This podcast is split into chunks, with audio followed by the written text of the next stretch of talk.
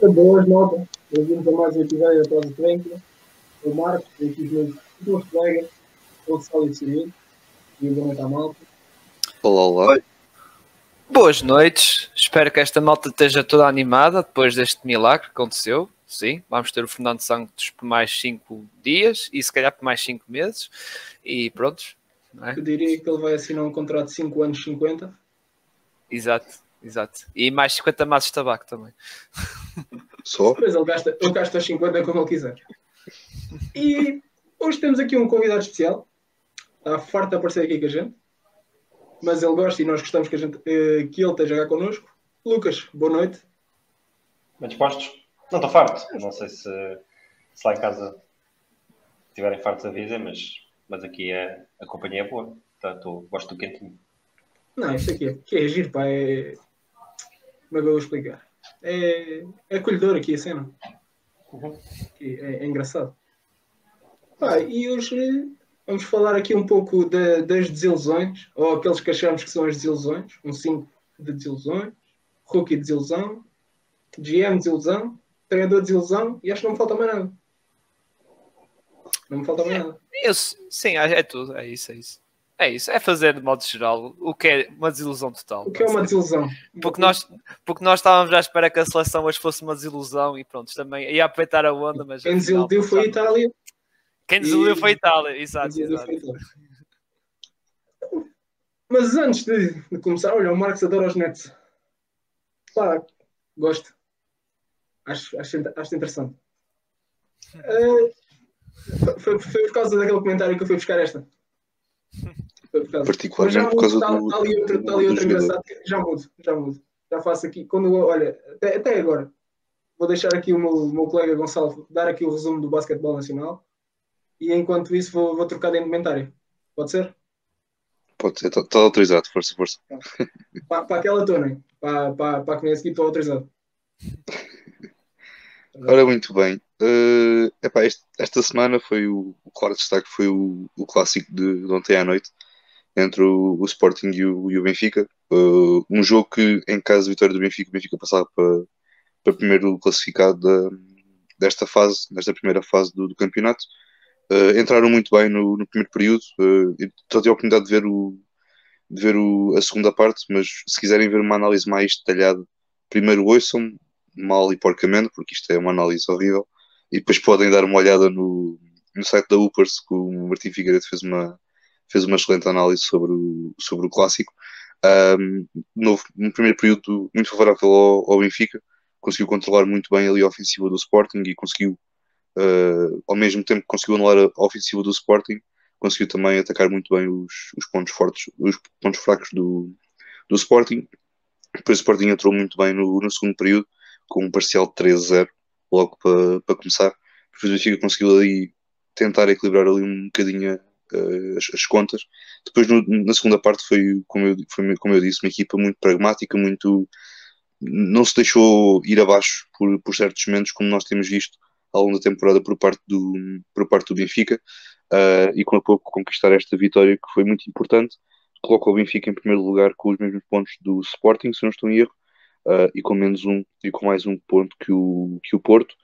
Teremos agora, se não estou erro, mais algumas jornadas, e depois entra aquela fase uh, em que o campeonato é, é dividido em grupos de quatro, uh, que eu acho que, na minha opinião, é algo desnecessário, porque quer dizer, já ficam os, os oito primeiros definidos e vamos outra vez voltar a, a a redefinir esses, esses grupos. Acho que, na minha opinião, parece-me que é algo que poderia ser, poderia ser algo melhorado. Uh, noutros jogos, o Sporting venceu aqui o Lusitânia, o Lusitânia num jogo também do, foi do fim de semana passado. O Benfica também venceu de forma confortável e imortal. O Porto, idem aspas, frente ao, ao Iliabum. E depois foi também um jogo muito equilibrado entre o Cabo Madeira e o, e o Oliveirense, com a vitória a sorrir para, para o Cabo Madeira. Um, como já disse a classificação, eh, o Benfica em primeiro lugar com os mesmos pontos do, do Sporting, menos um tem o, o Futebol Clube do Porto, Uh, mas não vai ser uma vai ser uma esta, esta luta final ali pelo primeiro lugar, embora não signifique muito, mas vai ser vai ser muito, muito interessante de, de acompanhar. Uh, na vertente uh, feminina, um, teremos aqui uma, algo que já não víamos há dois anos, devido a esta situação da, da pandemia. Uh, as oito melhores equipas do, da Liga Betclic feminina irão se defrontar. É uma espécie de taça da Liga, se me permitem, uh, em que de novo temos aqui as melhores equipas da, do campeonato. O Benfica vai jogar contra, contra o Vitória Sport Clube, o Gdessa frente ao, ao o União Sportiva frente à, à Quinta dos Lombos e o Desportivo de Vagos frente ao Cabo Madeira. São quatro jogos, são oito, vão ser belos, belos jogos, porque parece-me que pronto, são as melhores equipas do, do campeonato e, como tal, uh, não, se, não se podia esperar outra coisa. Uh, já agora também, uh, obviamente, nós, basquetebol feminino, somos, somos um geros à esquerda, portanto, se quiserem depois acompanhar com mais detalhe aquilo que, é, que vai, vai acontecendo no basquetebol feminino, basta irem ao podcast do, do José Andrade do Fair Play, que ele também faz semanalmente, ou quando, quando obviamente pode, mas o problema é sempre semanalmente, o, um episódio que entrevista uma jogadora do, ou do nosso campeonato, uma jogadora que joga no, no estrangeiro, mas com muita experiência no, no, nosso campeonato. E como tal, acho que é um podcast que vocês devem, vocês devem dar uma olhada. Não só o podcast, mas também uh, o site que ele tem, porque é um site sobre. fala de tudo um pouco do nível do, do desporto. E se estiverem interessados no, no basquetebol feminino de novo, é darem uma olhada no, no, no, no Fair Play, no podcast do, do José Andrade. Ah, e já agora tem aqui alguns comentários que nós agradecemos muito. Aqui o comentário que acho que é para, é para ti, ó Marcos. Vais por a camisola do Butler ou do Adonis hoje? Ah, olha, se tivesse uma do Aslam, punha a do Aslam. Ainda não consegui, ainda não consegui orientar. Por isso tenho que contentar que a do Butler tenha ali. Mas tam, também tenho do Wade, se contar. Também, também posso usar essa. Também. Sim, e depois tem aqui o Tomás Paiva, uh, Lakers, melhor equipa de, de, de, de, de sempre, acho eu, da história. E depois tem aqui a Clara, do Coast to Coast. Finalmente voltam direto e com o rei das estatísticas avançadas, Lucas. Um grande abraço. E por fim, temos aqui o Eduardo do último tempo, que esteve connosco anteontem, lá está, já agora, um plug do episódio de terça-feira que temos, tivemos aqui com os quatro semifinalistas da, da nossa Fantasy Podcast. E o Pausa Técnica. E o pausa é, técnica. assim, que foi. Vai ser o quinto, vai ser o quinto classificado. Acredito, estou confiante para conseguir chegar ao quinto lugar. Já não, já não é mau, já não é mau. Ficar em quinto já não é mau. Tendo em conta que começámos a época a tancar, para 5 estrelas. Depois aqui diz o Francisco que, que se a camisola fica tudo bem, Marcos. Mas pronto. Era, so, era sobre a dos Nets. Exato. Uh... era sobre os Nets. Prontos, malta. Quem quiser comentar, já sabem que hoje vai ser falar sobre ilusões. Podem comentar à vontade no chat e já agora podem já meter os vossos nomes que tiveram uma época desgraço desgraçosa na NBA. Mas agora vamos passar por umas coisas boas, não é, Marcos? Vamos, vamos para os pódios. Vamos passar para os pódios. E vou começar. Quer já começar com os jogadores? Sim, sim, é os jogadores. Eu é, tenho, já... tenho que lembrar. Eu, se não me engano, em primeiro tenho o Tatum, não é verdade? Exato, exato. exato. Já nem se lembra, já não se lembra do pódio dele, uma vergonha. Continua, continua. Olha, foi, foi o Tatum para não pôr o para não pôr o Jokic para fazer aqui a leather da MVP. Está aqui quase, quase completo. O Jokic, uh, não sei, o, o, o, Lucas, nós chegámos a um ponto sempre assim, pá, o Jokic é tão bom, tão bom, que é melhor, eh, já estamos cansados. É, é uma, pessoa, uma pessoa começa a procurar tops da semana e olha para o Jokic e para os Génis e não sei o quê, mas eu vou fazer isto, será que eu vou fazer isto todas as semanas? Tens de sacrificar um, tens de sacrificar um é, e o Jokic. Vamos ver quem foi, quem foi, pelo menos fazendo o meu caso, vamos ver quem é que foi bom para além do Jokic. Pronto, é Exato. é tipo isso. E o Jokic, não teve uma, o Jokic não teve uma semana fácil, porque os Nuggets empataram, ganharam dois jogos e perderam dois jogos esta semana, estão ali um bocado atrapalhados na, na fronteira entre o play-in e o play-off direto, os Timberwolves e os Mavericks a jogar bem e o Jokic, mesmo até que os Nuggets costumam ganhar por muito enquanto ele está em campo e perder por muito enquanto ele está no banco. Nos três jogos desta semana ele teve um plus-minus negativo, portanto foi, foi uma semana assim atípica. Mas pronto, uma semana atípica para o Jokic continua a ser 99% melhor que toda a gente. Isso é, isso é que é o problema. É nós aí vemos o nível de um gajo que, que merecia a medalha de de qualquer um de nós esta semana, mas decidi pôr o Tatum por causa desta, desta ressurreição do Celtics que tem estado a acontecer desde janeiro. E esta ressurreição tem uma cara, e a cara é este rapaz. Pá, os últimos quatro jogos dele, quatro, cinco jogos, tem tido números ridículos, agora não sei de cor. Mas 26, 36, 30, 32, 26, tudo vitórias. Se não me engano, os Celtics nos últimos 10, 9-1, 5 vitórias seguidas e a cara dos Celtics está aqui. Acho que é a par dos outros dois. Vitórias, e nestas 5 vitórias lideraram todos os jogos por 20. Bom, por, pois foi por 20 ou foi 20 ou 25. Uma coisa assim. Não sei, não sei, sim. Tiveram sempre a ganhar pelo menos por 20. Não sei como é que acabou, mas durante o jogo tiveram sempre cabazes de 20. E ontem foi um cabaz aos Jazz, se não me engano. Se não me engano foi ontem. Pá, e se tivesse escolher um jogador dos Celtics, podia escolher o Brown, mas o Tatum de longe a cara da, do franchise, que, que virou, virou completamente desde janeiro. Em segundo tenho o, Yanis porque, pronto, pá, é outro gajo, se calhar não sem palavras como o Jokic, mas também está tá lá perto. É um gajo que está a liderar completamente os Milwaukee Bucks. Neste momento estão a um, a um jogo e meio do primeiro, primeiro lugar da Conferência Este. Últimos 10, 8, 2. Pá, números ridículos também aqui do Yannis. Mas não sei de cor, mas vi há bocado e ridículos, se calhar para nós e para, pá, para 70% da liga, se calhar para ele não são ridículos, são números normais. É uma semana normal no, na vida do Yannis, em Milwaukee.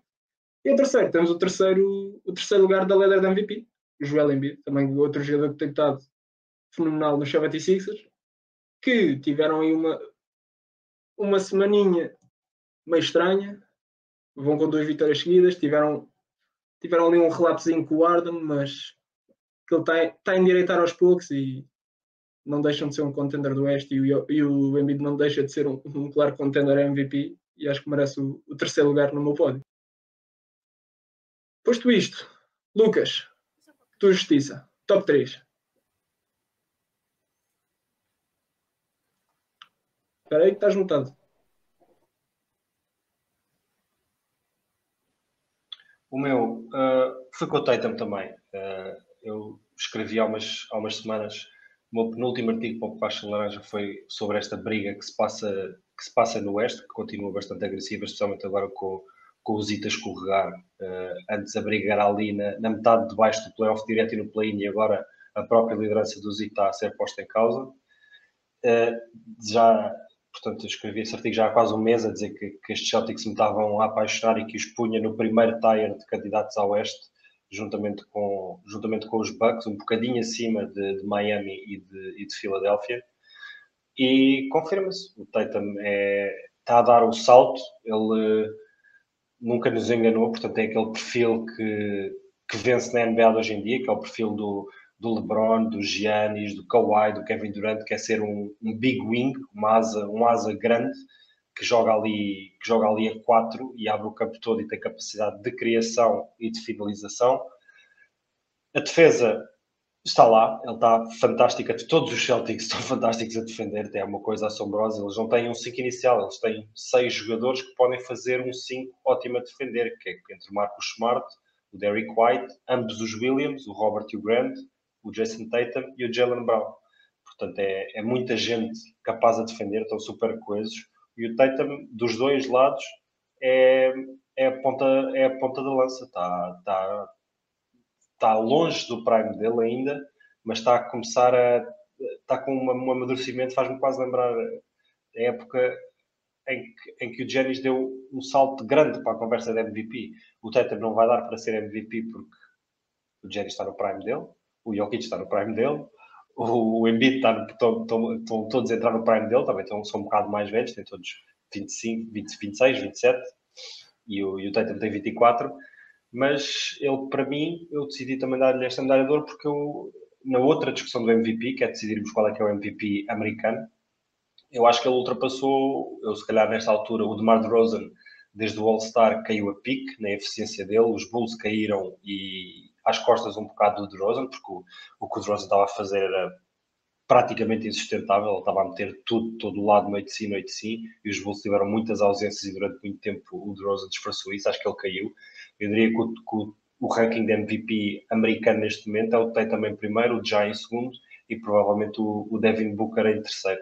E, e o Tatum, eu também escrevi há uns tempos que, que para mim, ele, quando, quando pomos tudo nos pratos da balança, o que fazem dos dois lados do campo, importância para a equipa, o que valem hoje, o que ainda podem fazer no, valer no futuro. Ele, para mim, já estava no top 10 da NBA e é difícil, quando começamos a contar os nomes, estar nesse top 10, mas eu acho que ele, acho que nesta época ele entrou e vai demorar alguns aninhos, alguns aninhos para sair. Em segundo, pus o, pus o LeBron, um, só para, para ser também um lembrete semanal de que, de que este rapaz tem 37 anos, vai fazer 38 no final do ano e nós continuamos a tomar isto por garantido.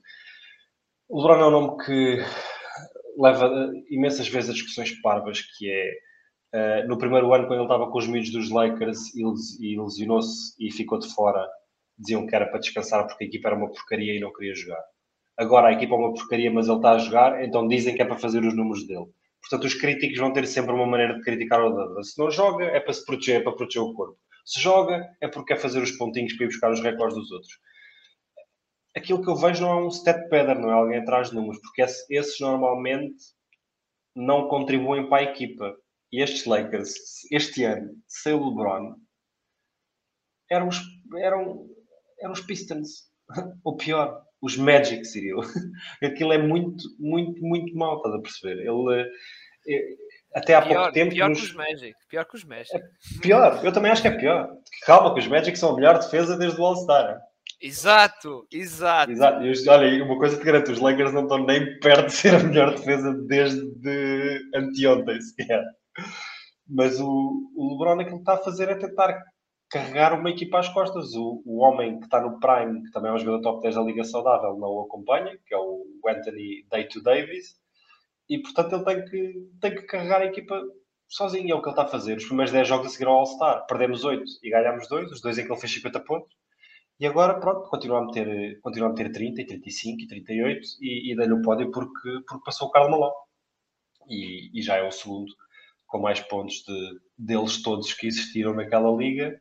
E pronto, está a 1400 ou 1500 do, do Karim, que mesmo que se pusermos o LeBron a marcar 20 pontinhos por jogo de média, dá 70 jogos, portanto, não ah, ele, ele, algum... ele, para a semana, ele para a semana está a passar isso. Ele para a semana está a passar para, isso. Para a semana não sei se chega lá, mas é, daqui por um ano vamos ter, se calhar vamos ter aqui um pódio outra vez e dessa vez vai ter que ser, vai ter que ser outro, porque o rapaz vai passar, vai passar o carinho, vai fazer o impensável, basicamente.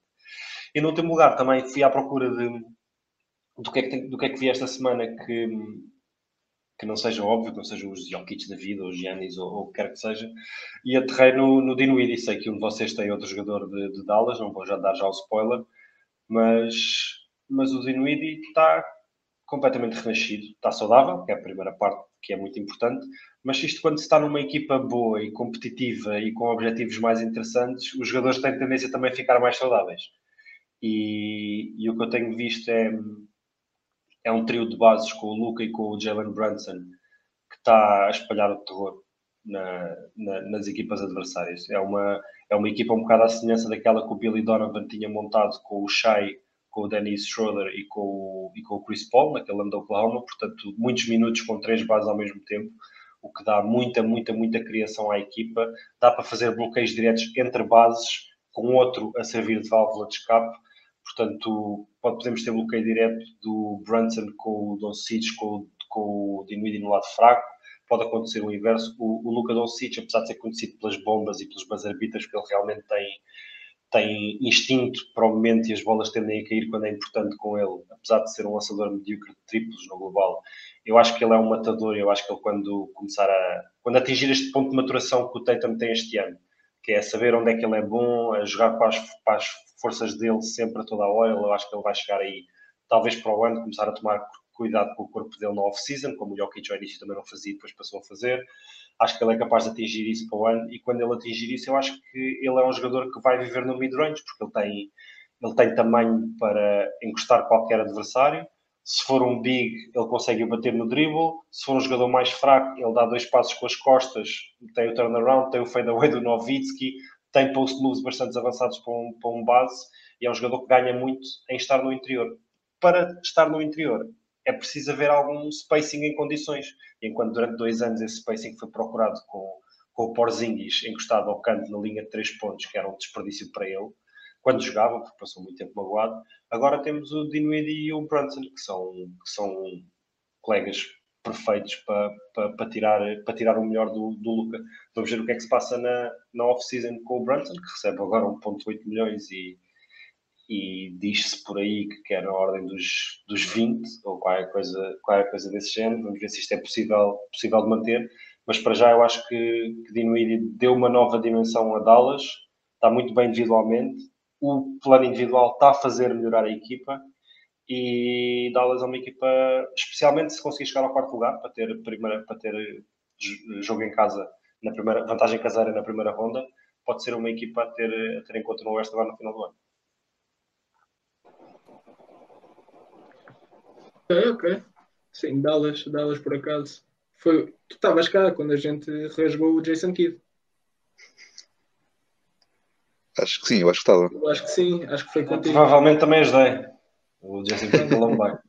Não, nós, nós já pedimos desculpa também a semana passada, ou há duas semanas, não sei o que é que foi.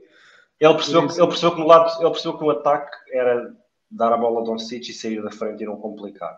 E que, de facto, o inegável é que conseguiu montar um, um esquema defensivo que eh, eu tinha dúvidas que ele tivesse o pessoal para isso sequer e que um treinador que eu gosto muito, que é o Carlisle, não deu provas sequer de conseguir eh, começar a ter essa defesa. Portanto, o Carlisle foi sempre, bora atacar melhor do que defendemos e, e isso funcionou bastantes vezes, porque o Carlisle tem, tem um grande historial na, na, na liga, mas o, o Kid prescindiu um bocadinho do ataque, ao início muito fraco, insistiu em tirar a bola ao Luca e procurar outras opções, isso foi terrível.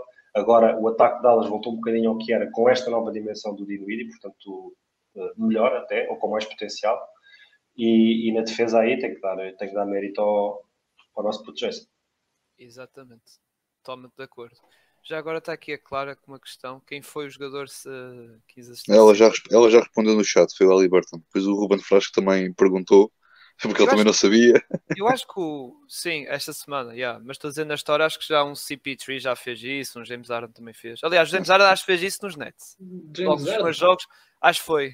Acho que foi nos naqueles primeiros jogos dos Nets ele fez qualquer coisa assim, tipo 15 assistências. Ah, quando o homem estava a disparar triplos duplos a torta e direito. Sim, sim, ele estava assim, sim, foi no, início, foi no início. Foi, foi no início de 15 existências, mas esta semana foi o Alibert. yeah. Temos aqui a Clara, que lá está, grande fã, para além de, de ser a host do podcast Coast to Coast, é number one, number one fã do, do Aliberton. Grande abraço à Clara. Querem ficar com o recorde de assistências sem turnovers ou não? Quem, Quem foi? Já não sei. Será que foi 20, assist... 20, 20 assistências, 0 turnovers. Rondo. Se tem cara de Stockton.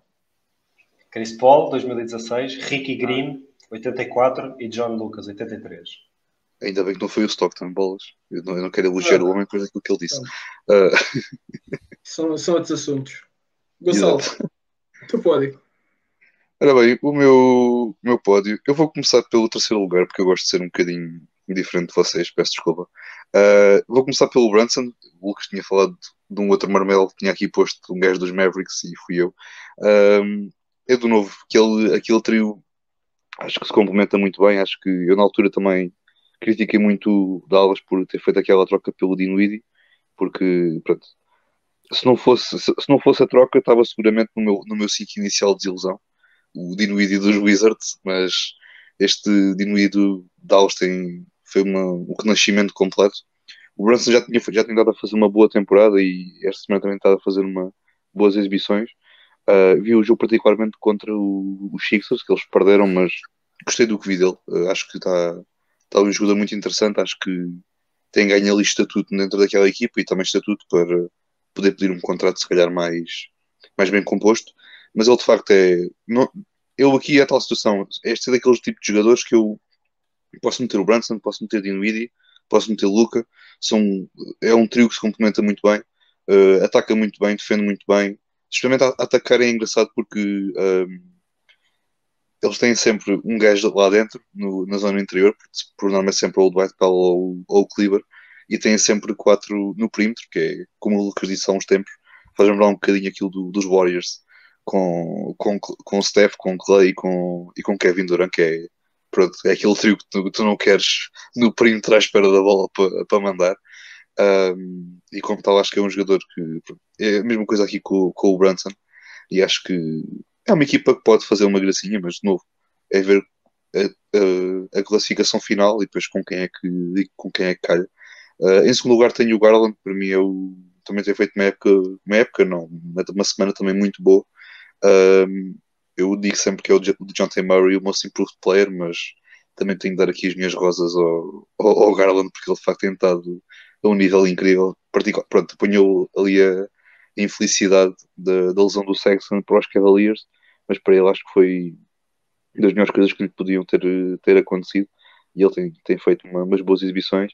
E em primeiro lugar tenho o Kevin Durant, porque pronto, este, este gajo não, não consegue falhar, é incrível. Eu estou à espera do dia em que ele falhe um lançamento que é para eu festejar como se fosse um sexto, porque ele de facto não, não falha. O mid-range dele é.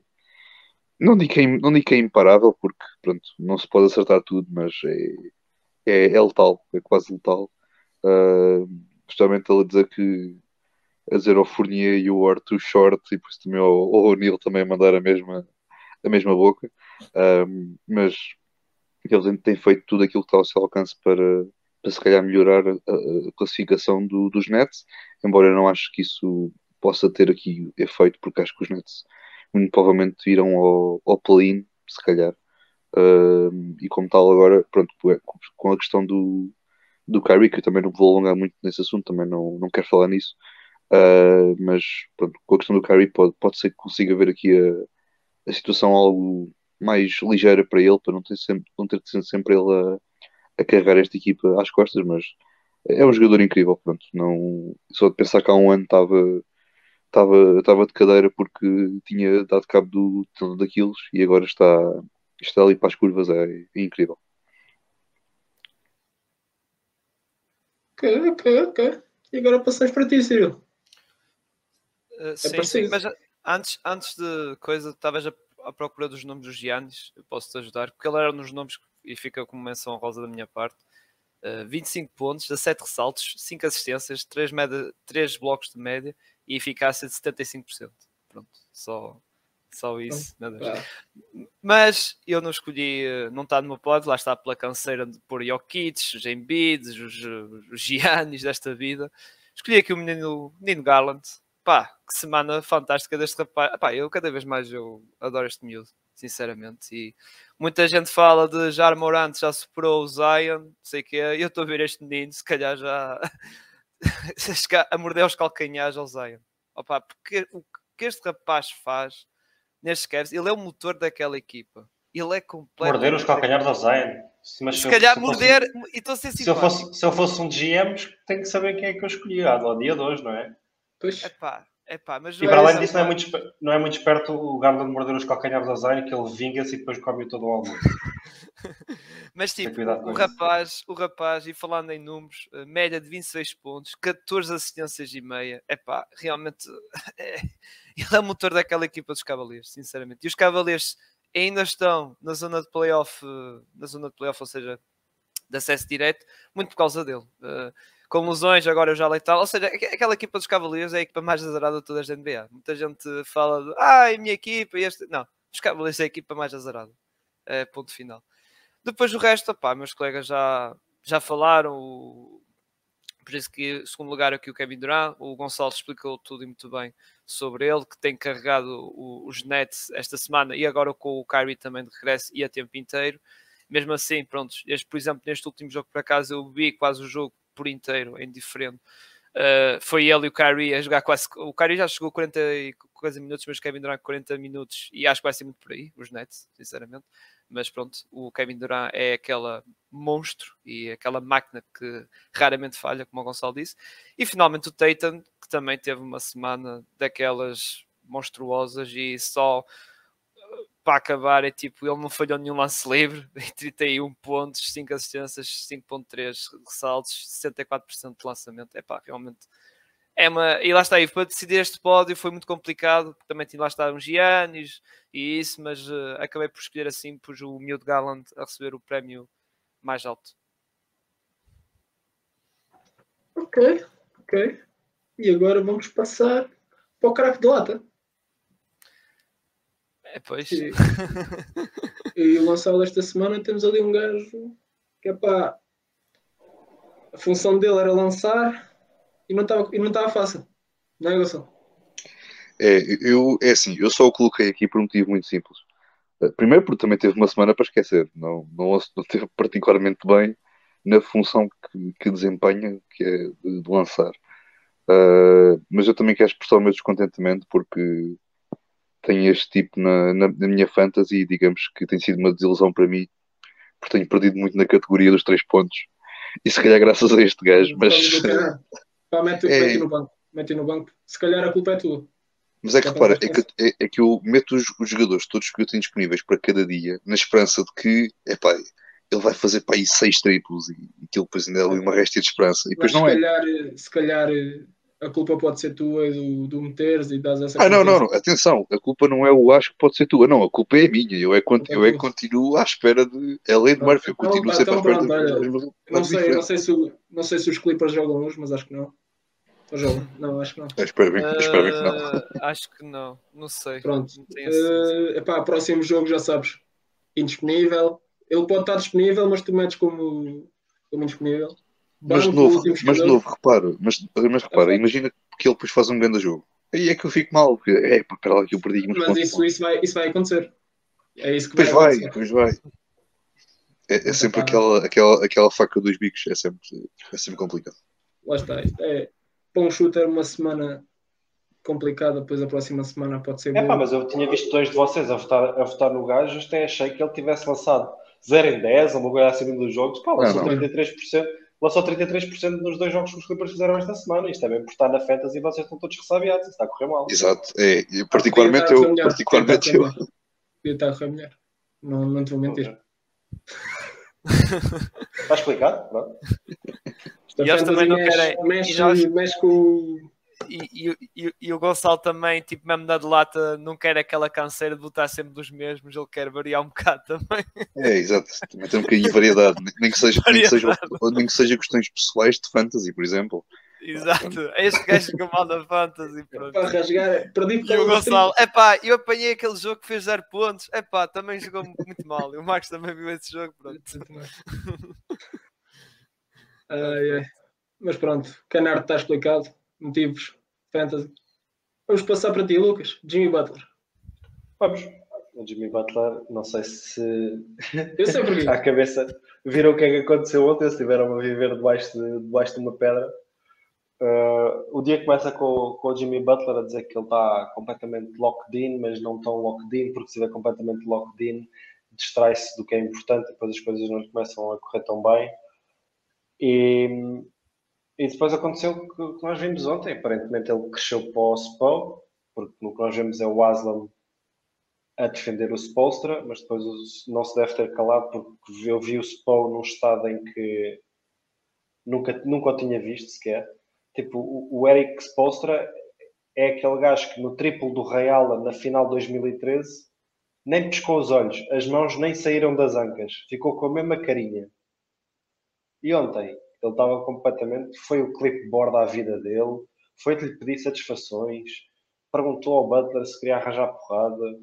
Portanto, o Jimmy deve tê-la feito fresca. Eu estou confiante que, que o Zito, eh, as equipas da NBA gostam muito de dizer que têm cultura e que têm uma cultura e que há uma estrutura e que mas poucas têm, poucas têm de forma sustentada. Os Spurs eram o exemplo óbvio de que tinham, enquanto o time Duncan lá teve, havia regras, era o time Duncan, o Popovich e toda a gente cai na linha, tinha os dois soldados, que era o Parker e o Ginobili, e a partir daí constrói-se uma equipe.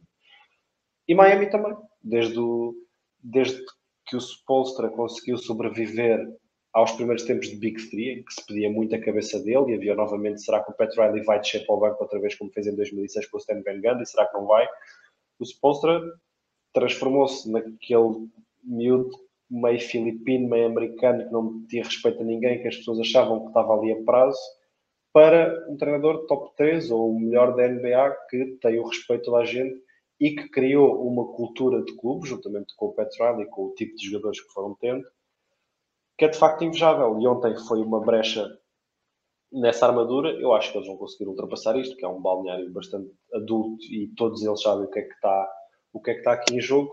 Mas pode, o Jimmy sai sempre mal, porque agora das duas uma, ou ele cala e come, percebe, e, e toda a gente vai perceber que ele teve mal e que o Aslam foi outra vez o defensor da cultura hit e que o Spo teve razão em passar-se com ele, ou então vai abrir uma guerra e vai correr mal para o Zit e, e vai perpetuar aquela fama que tinha arranjado no final de Chicago, nos Wolves, nos Sixers, portanto isto é um franchise player ir no quarto clube, não sendo ele a escolher, como o LeBron, por exemplo, toda a gente era o LeBron e ele foi escolhendo para onde é que quis ir, o Jimmy Butler foi só dizendo que queria sair, depois foi trocado para onde o mandaram. E, e a verdade é que eu sou pró Jimmy Butler normalmente nesta conversa, porque eu acho que Minnesota, o Keta, o Carl Anthony Towns era um puto e ele encontrou livre um balneário de putos e os Wolves até este ano só ganharam praticamente enquanto o Jimmy Butler lá teve.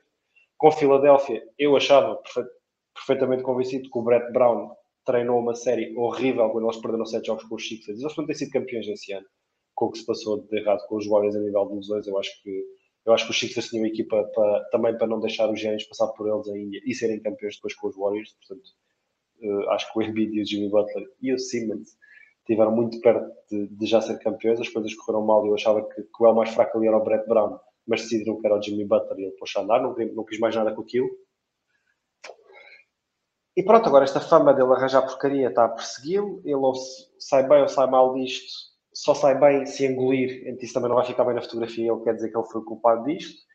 E depois também a performance em campo. Uh, o Jimmy Butler é um, é um jogador que tem contrato até 2026, que vai acabar nos 50 e tal milhões de dólares, que vai ser um dos piores contratos da NBA no espaço de um ano e meio, dois. Ele está a perder 20, 25 jogos por época, é sempre o tornozelo direto que lhe dá problemas, entre outras coisas e, e é um jogador que tem um contrato máximo a vir. Ele tem um contrato máximo agora e já renovou um que vai entrar para o ano. Tem problemas de durabilidade. Uh, com a idade, a defesa vai sempre escorregar, mesmo que seja um ótimo marcador de pontos. Ele é muito bom, não é ótimo, mas o LeBron, por exemplo, já não é o defesa que foi, obviamente quando a defesa começar a escorregar, o triplo continuar a não entrar, ele está numa série, eu não sei quanto é que ele está de triplos nos últimos tempos, mas está tipo 3 em 30 ou 3 em 27. Ah, está muito forte, pá. Desde o All-Star Break 9,3. Se o, objetivo fosse, se o objetivo fosse falhar, ele estava ótimo, não é? É assim é que é. é era o Curry. Se, era, exatamente. Era o Curry. E portanto eu acho que isso tudo somado foi uma, foi uma semana fraquinha. Acho que está a precisar de uma boa dose do, do café dele e, e seguir em frente. Seria o Barnes. Não, basicamente a pior, hum, pior época de triplo é esta. Não, quer dizer, esta é a segunda pior. A pior mesmo foi, de, foi a de rookies. mesmo, ou sim, seja, sim, 18% sim. desta está em 20%. a pior de 3 do Jimmy Butler. Mas não é piada para ele lançar de vez em quando aqueles com uma perna, estás a ver, com uma perna em suspensão e etc. Queres-me ver vídeos do James Harden, cara? mas, mas olha, antes de coisa, tem aqui a pergunta do nosso Eduardo. Ó oh, Marcos, queres responder? Pá, pode acontecer. Pode acontecer. Depende de onde os jogadores estiverem com a cabeça. E o triplo não cair, basicamente, que acho que é. Mas que é, é assim, isso, o, isso o triplo é sempre. Eles não têm lá só um. Quando. A questão, a questão nesta, é que nesta... no, a questão é que nos playoffs do ano passado foi muito por aí. O triplo não, não.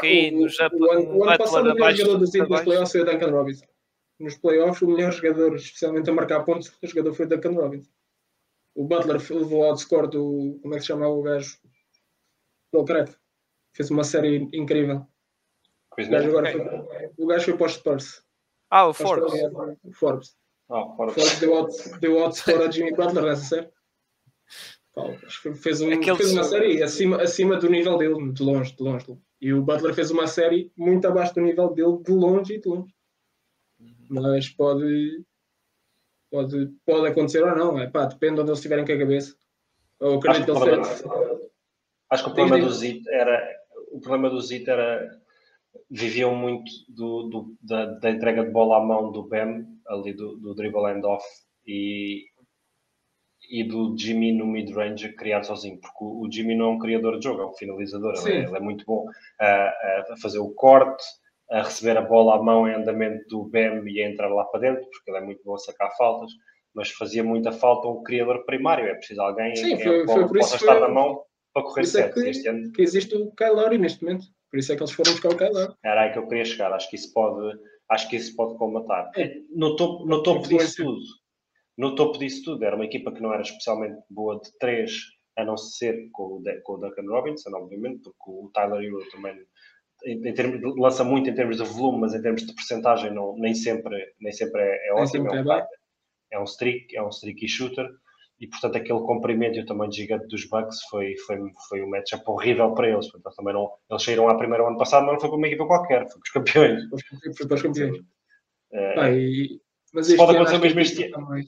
Acho que este ano a equipa está mais completa de longe do que o ano passado, porque o ano passado também. Também acho. Também acho. Tiveram que jogar muito tempo que... sem Jimmy, sem Bam, tiveram que descobrir muita gente este ano. Eu acho que há muitas soluções, acho que há ali 10, 12 jogadores que, dependendo do matchup, o Spolstra tem cabedal para, para arranjar configurações diferentes da equipa, dependendo da série. Mas o Oeste não vale a pena fazer grandes, grandes, grandes previsões. É previsões, é difícil. Até, até vermos o alinhamento das equipas, porque isto vai ser tão dependente de matchup para matchup. Uma equipa pode ganhar a uma, mas pode perder a outra. Eu acho que neste momento é, é, pá, o Oeste está. os Celtics muito fortes, mas o resto. É, é, está complicado. Está tá uma confusão. Está uma, tá uma confusão. E mesmo o Oeste, por exemplo, uma das agora. que eu queria evitar logo era os Bucks. Longe, né? E, e mesmo... Era uma que eu dizia não, esta não. As outras posso ainda ter qualquer olho, agora os Bucks para já não. Não, mas vai ser uma selva. É uma selva. O Oeste vai ser... E o Oeste também vai ser uma selva, porque agora vi agora uma notícia dizer que já Morant vai estar fora mais duas semanas. Então, duas mais semanas... duas semanas é, é tudo é playoffs. É playoffs. Ou seja. Duas semanas é, é tudo vitória. Então os Grizzlies já passaram. Sim, mas uh, eu acho que vamos ver como é que vai regressar o Chris Paul, que a partida deve regressar hoje. Regressa hoje. Regressa hoje. Vamos ver como é que vai estar. Mas olha, uh, falando sobre meu jogador de lata, pus aqui o Barnes, porque pronto, uh, um bocado à mistura dos Kings, que tem sido uma desgraça, digamos assim, continua a ser a desgraça das desgraças. Nem vale a pena comentar aqui o facto do, do jogo passado de nosso Nemias. Acho que teve ali a aquecer o banco, praticamente ia bater palmas o jogo todo, coitado do homem.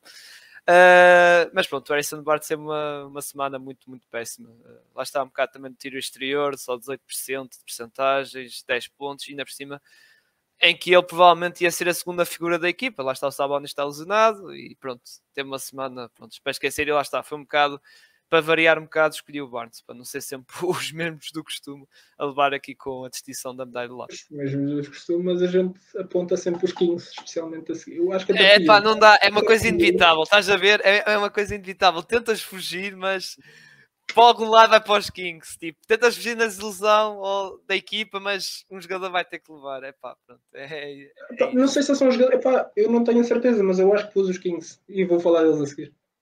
Já puseste. Estás a dar spoiler. Mas pronto. uh, pá, posto isto, podemos passar para as equipas.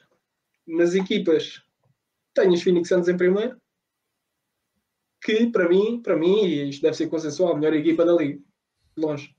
E estamos a falar sem o Chris Paul desde o do All-Star Break. Ele ainda fez, ainda, acho que ainda jogou, ainda fez lá qualquer coisa no, no jogo dos All-Star. Regressa hoje. Se não me engano, estou com 58 vitórias neste momento, não é verdade?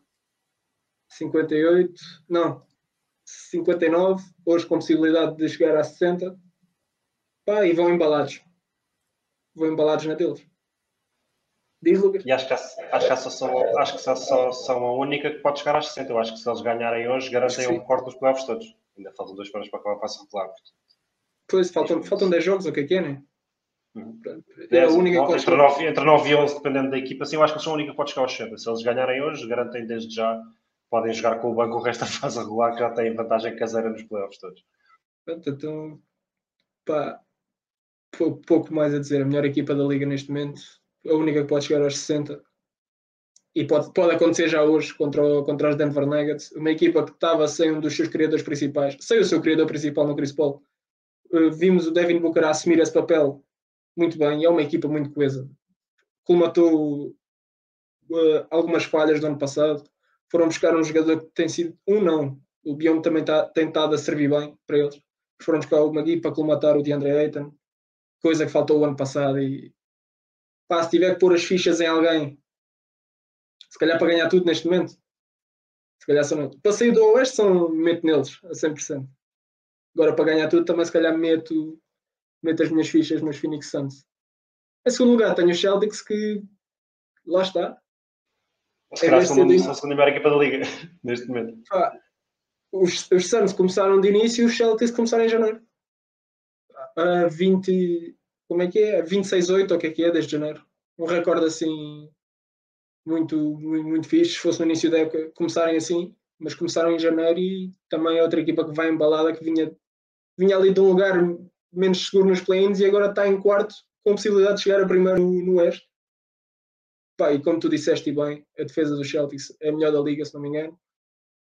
Pá, e vão embalados com, com o Tatum a ser a, a cara deste, deste franchise desta equipa. Em terceiro, temos a equipa que também tem um recorde estupendo de ser o seu melhor jogador em campo. 15-2, ser o Jamoran. E isto com vitórias expressivas, tendo em conta que ontem jogaram contra os Brooklyn Nets, que estavam a 100%, quando digo 100%, que as duas estrelas, Perry e KD, ganharam 132-120, mas nem quero ir pelo resultado principal, quero ir pelo que estava a acontecer durante o jogo, que eles estavam a ganhar por 20 e poucos, sem o Jamoran em campo, que é uma equipa, o que mostra que esta equipa dos Memphis é mais que Jamoran. Eles têm lá jogadores como Dylan Brooks, Desmond Bain, de Anthony Melton, que ontem fez um jogaço, Jaron Jackson Jr., cumpre e ainda faz mais do que cumprir. Jogadores incríveis, uma equipa bastante jovem, o que é de notar, uma equipa jovem, estar assim a, a levar o, o, Oeste para a frente, se não me engano. Já estão em segundo, já passaram os Warriors, se não me engano, também, 50, 50 vitórias. E quem, os acha novos, e quem os acha novos barra inexperientes, eles ontem tiveram com 18 pontos, ou 18 ou 19 pontos de vantagem, perderam quase tudo. E quando as pessoas começam a pensar, ui, aí veio o Kevin Durant, isto agora os putos vão ser papados, saiu o Jamarant, que é, querido, é, quem, é quem tem mais a bola na mão e é quem devia dar calma, aquilo não se passou nada. Parecia uma equipa, parecia uma equipa de playoffs, uma equipa que já tinha dado ali antes, uma equipa cheia de gente experiente, tranquilos, voltaram a abrir e nunca mais apanharam. E, e, e estamos a falar de uma equipa cuja sua estrela só se estreou ano passado nos playoffs. Bem, este ano estão em segundo na, na Conferência Oeste. Está bem com uma margem enorme para os Phoenix Suns, mas é de notar que esta equipa jovem está a fazer um, um Oeste incrível. Bem, merece, só, merece pódio. E, e, não só, e depois, por exemplo, o que deu um, um, salto do caraças, desculpem a expressão, foi o Desmond Bain. Meu Deus. Sim, sim, sim, sim, sim. sim. Desmond Bain tem sido uma, uma das figuras deste, deste querido. Desmond Bain e tens lá. É, é, capaz Aliás, de melhor catch, é, é, capaz de ser o melhor catch and shooter da liga, já. para mim. Sim, neste, neste momento é capaz. E, e mesmo ah, a nível defensivo, eu já considero como um 3D player. Eu já considero uhum. ele como um 3D player. Também a, uhum. nível de defesa de perímetro está a ser assinalado. E sobre, e sobre estes vezes, estávamos a falar da ausência do Chris Paul, eu acho que o Jamorant e o Dylan Brooks devem ter feito, eu nem sei dizer, eu acho que não fizeram mais de 5 jogos juntos vou dizer. Exato. Não tenho a certeza qual é que foi é o número, mas estes, um jogo, estes dois jogo. praticamente ainda não, nós ainda não vimos os melhores Grizzlies. Exato, exato. E, e o Dylan Brooks, que era à partida nesta época, no início, era o tal terceiro jogador, digamos, melhor jogador desta equipa, aquela carraça. Outro jogador que é tipo uma, um 3D player. E posto isto, Lucas, teu pódio de equipas desta semana.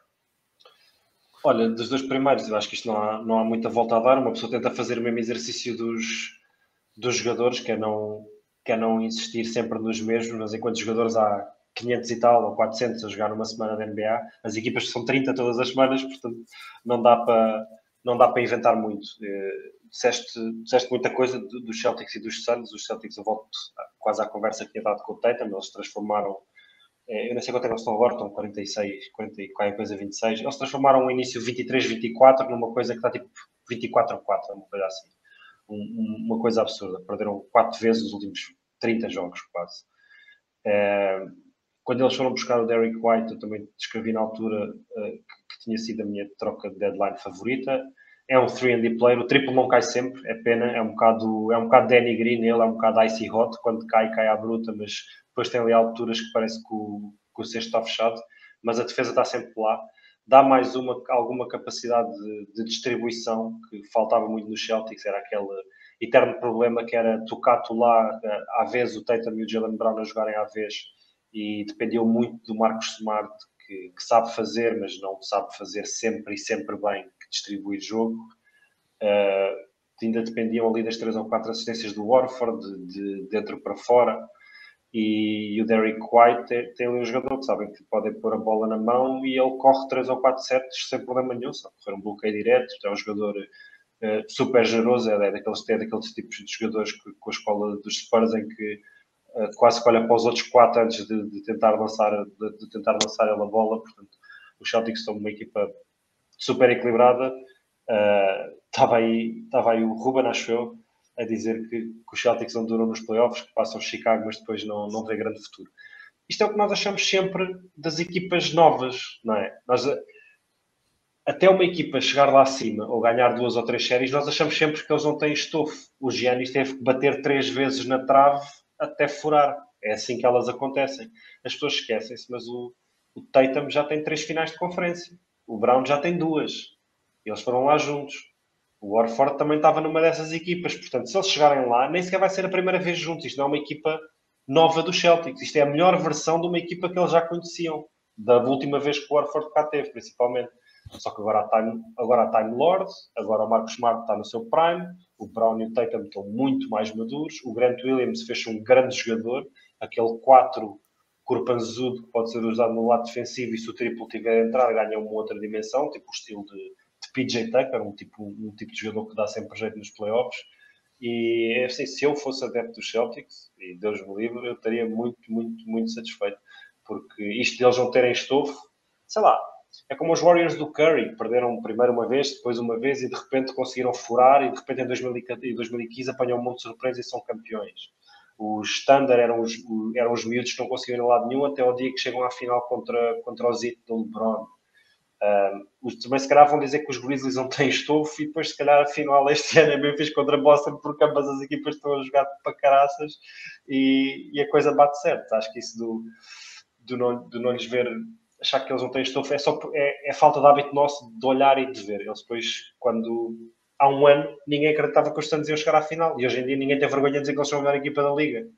E a mesma equipa, praticamente, reforçaram-se ali num ou dois sítios que tu falaste bem, o, o posto suplente, o Magui e o Bion, porque eu acho que foi a melhor contratação de tempos de Covid deste ano, foi, foi muito, muito bom.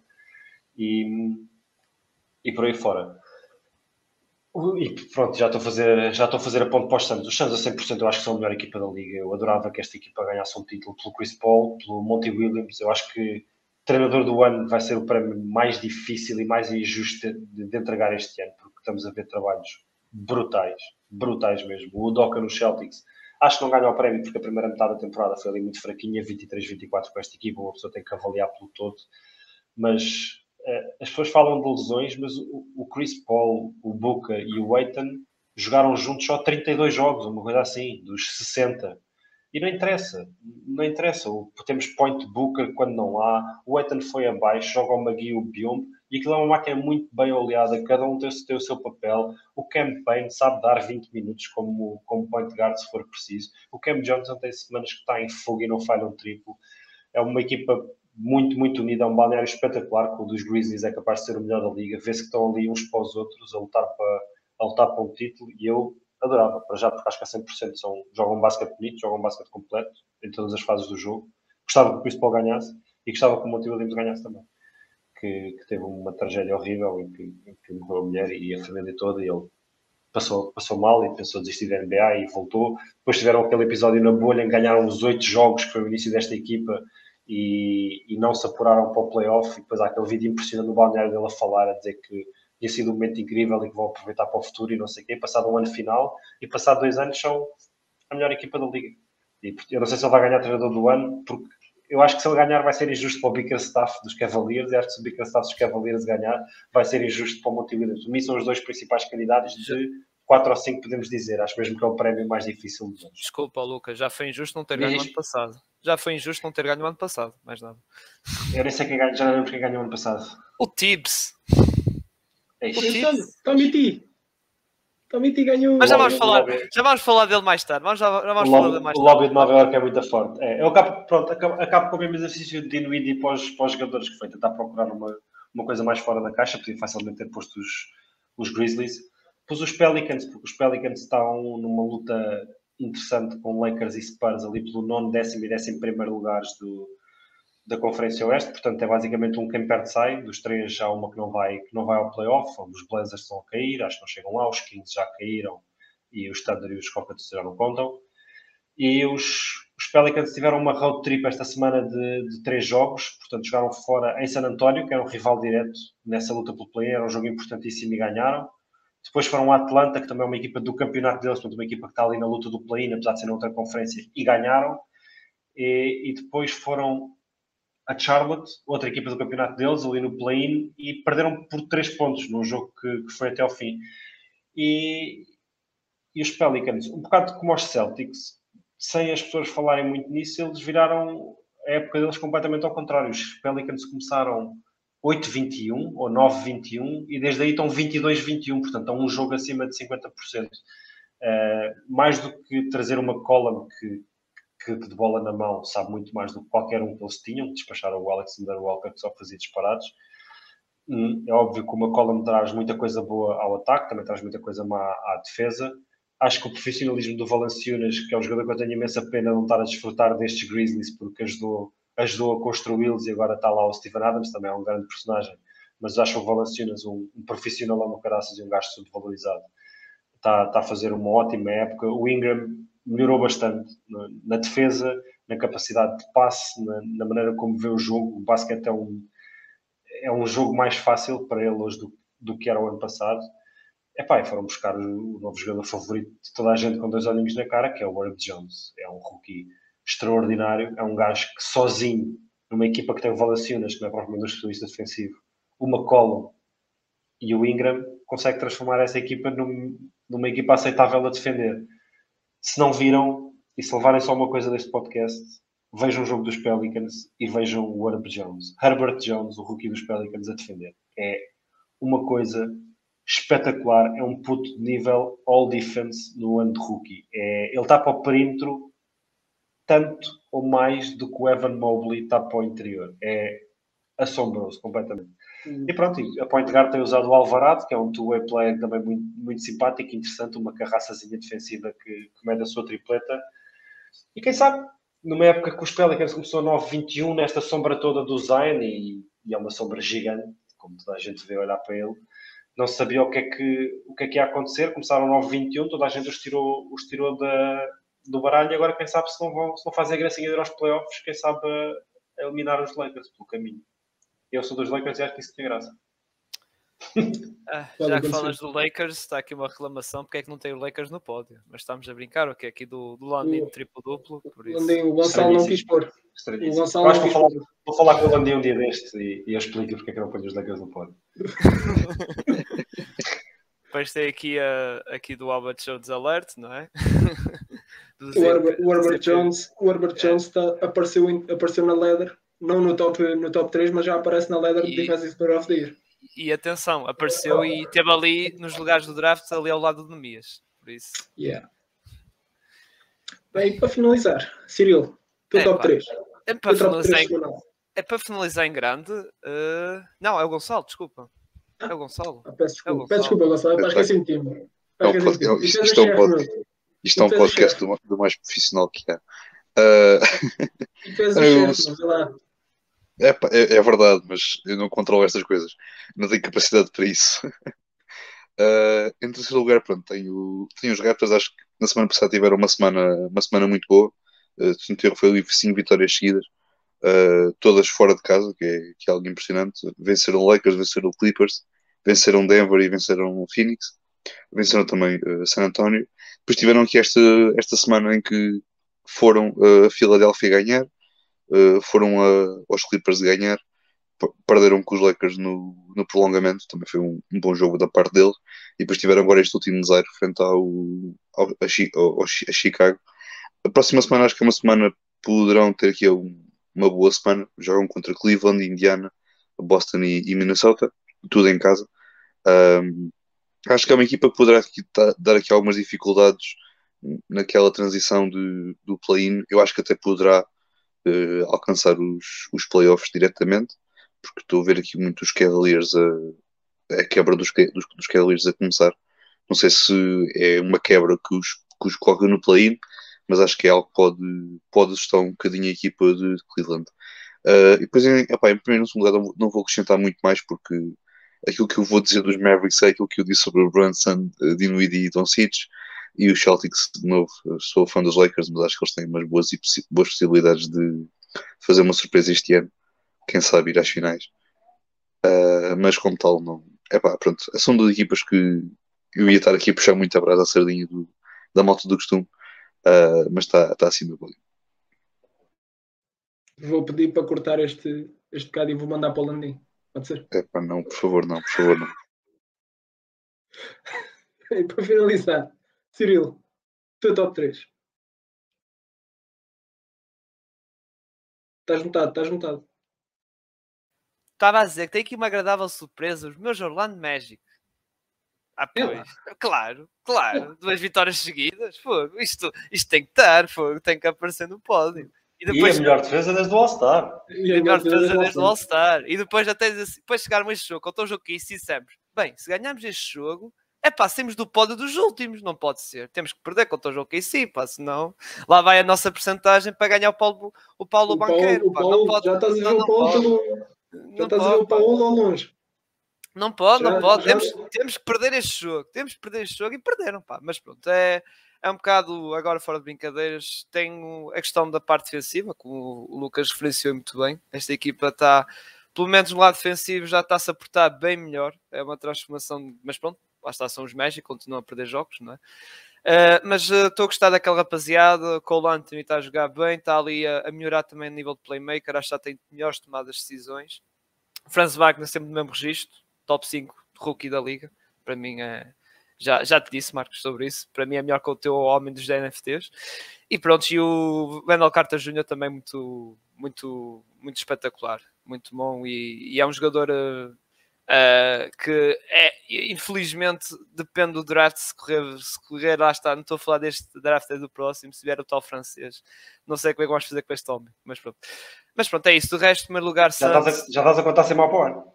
é o Vitor, o Vitorzinho, pá. Estou a contar Isto é com o um plano a Vitorzinho. longo prazo. Isto, Isto é um plano a longo 2010. prazo. Este ano é o Paulo. Bancheiro, banqueiro ou banqueiro.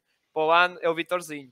Uh, Vitorzinho que o, que o Gonçalo chamou de tricaspinhas. E, e só não, não digo aqui uma expressão daqui de uma, uma grande novela Anjo, Anjo Selvagem, porque pronto, senão ainda somos censurados pelo, pelo YouTube. Pronto, em primeiro lugar Santos, segundo lugar Boston Celtics, não vou aqui acrescentar mais nada, vocês já disseram tudo, tudo mesmo. Ei, agora vamos para a melhor parte. É, grande. Olha, a Califórnia está aqui bem marcada. Exato, só, é, exato, exato. Aqui, só Falta- faltava uma equipa, só faltava uma equipa. Só faltava. aqui uma equipa, só faltava aqui uma equipa. Escaparam hoje. Escaparam. Exato. Epá, Kings. Uma equipa que fez uma troca para ser mais agressiva, para lutar pelo play-in, para tentar ir aos playoffs. Não está a resultar. Está a resultar. Pá, eu, não, eu não sei, eu não sei. Eu não sei onde é que este franchise vai parar daqui a uns anos. Se calhar isto é o que eles pensam já há mais tempo que eu. Eu não sei onde é que a gente vai parar. Se calhar desde 2001, que foi a última vez que foram aos playoffs. Se não me engano, foi por aí. Foram às finais de conferência, etc. Pá, eu não sei. Não, não vejo nada de bom no futuro, no futuro em Sacramento. Acho que aquilo está. Primeiro foi aquela construção de plantel: 30 mil postos, o resto, depois logo se vê. Tinha o Ali Burton, foram trocar por um. Epá, 25 anos, o Sabonis também não é, não é velho, é um jogador com experiência, um jogador com qualidade, para dar aquele salto para atacar o play-in. Eles neste momento, se não me engano, estão em 11 primeiro, não, 13 terceiro, 26-48. 3-7 nos últimos 10. A vida não está fácil em Sacramento. Longe, longe de estar fácil. E não, não quero alongar mais sobre, sobre, sobre o Sacramento Kings. Lucas, Golden State.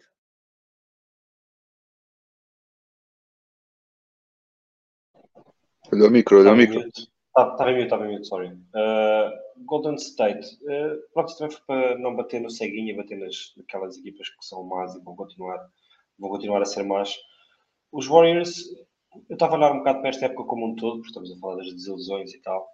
Uh, apesar daqui estarmos a falar da semana e não ser da, da época toda. Eu lembro do primeiro quarto da época, eu escrevi o artigo de entrega de prémios e de previsões eh, de acordo com o primeiro quarto da época e os Warriors estavam completamente a varrer. O Curry era MVP destacado, o Draymond era Defensive Player of the Year destacado, os, Sun, os Warriors, parece mentira, mas estavam à frente dos Suns largo, tipo dois ou três jogos no primeiro quarto da época.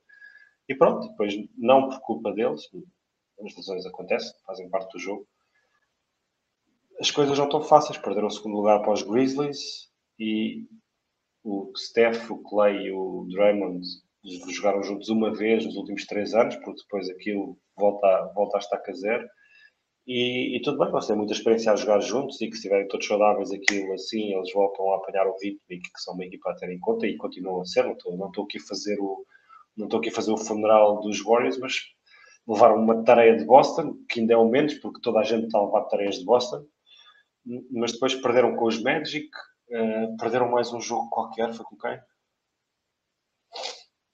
Perderam com os Spurs também, com, aquele, com o buzzer beater do, do Keldon Johnson, um jogo perfeitamente desnecessário de, de, ter perdido.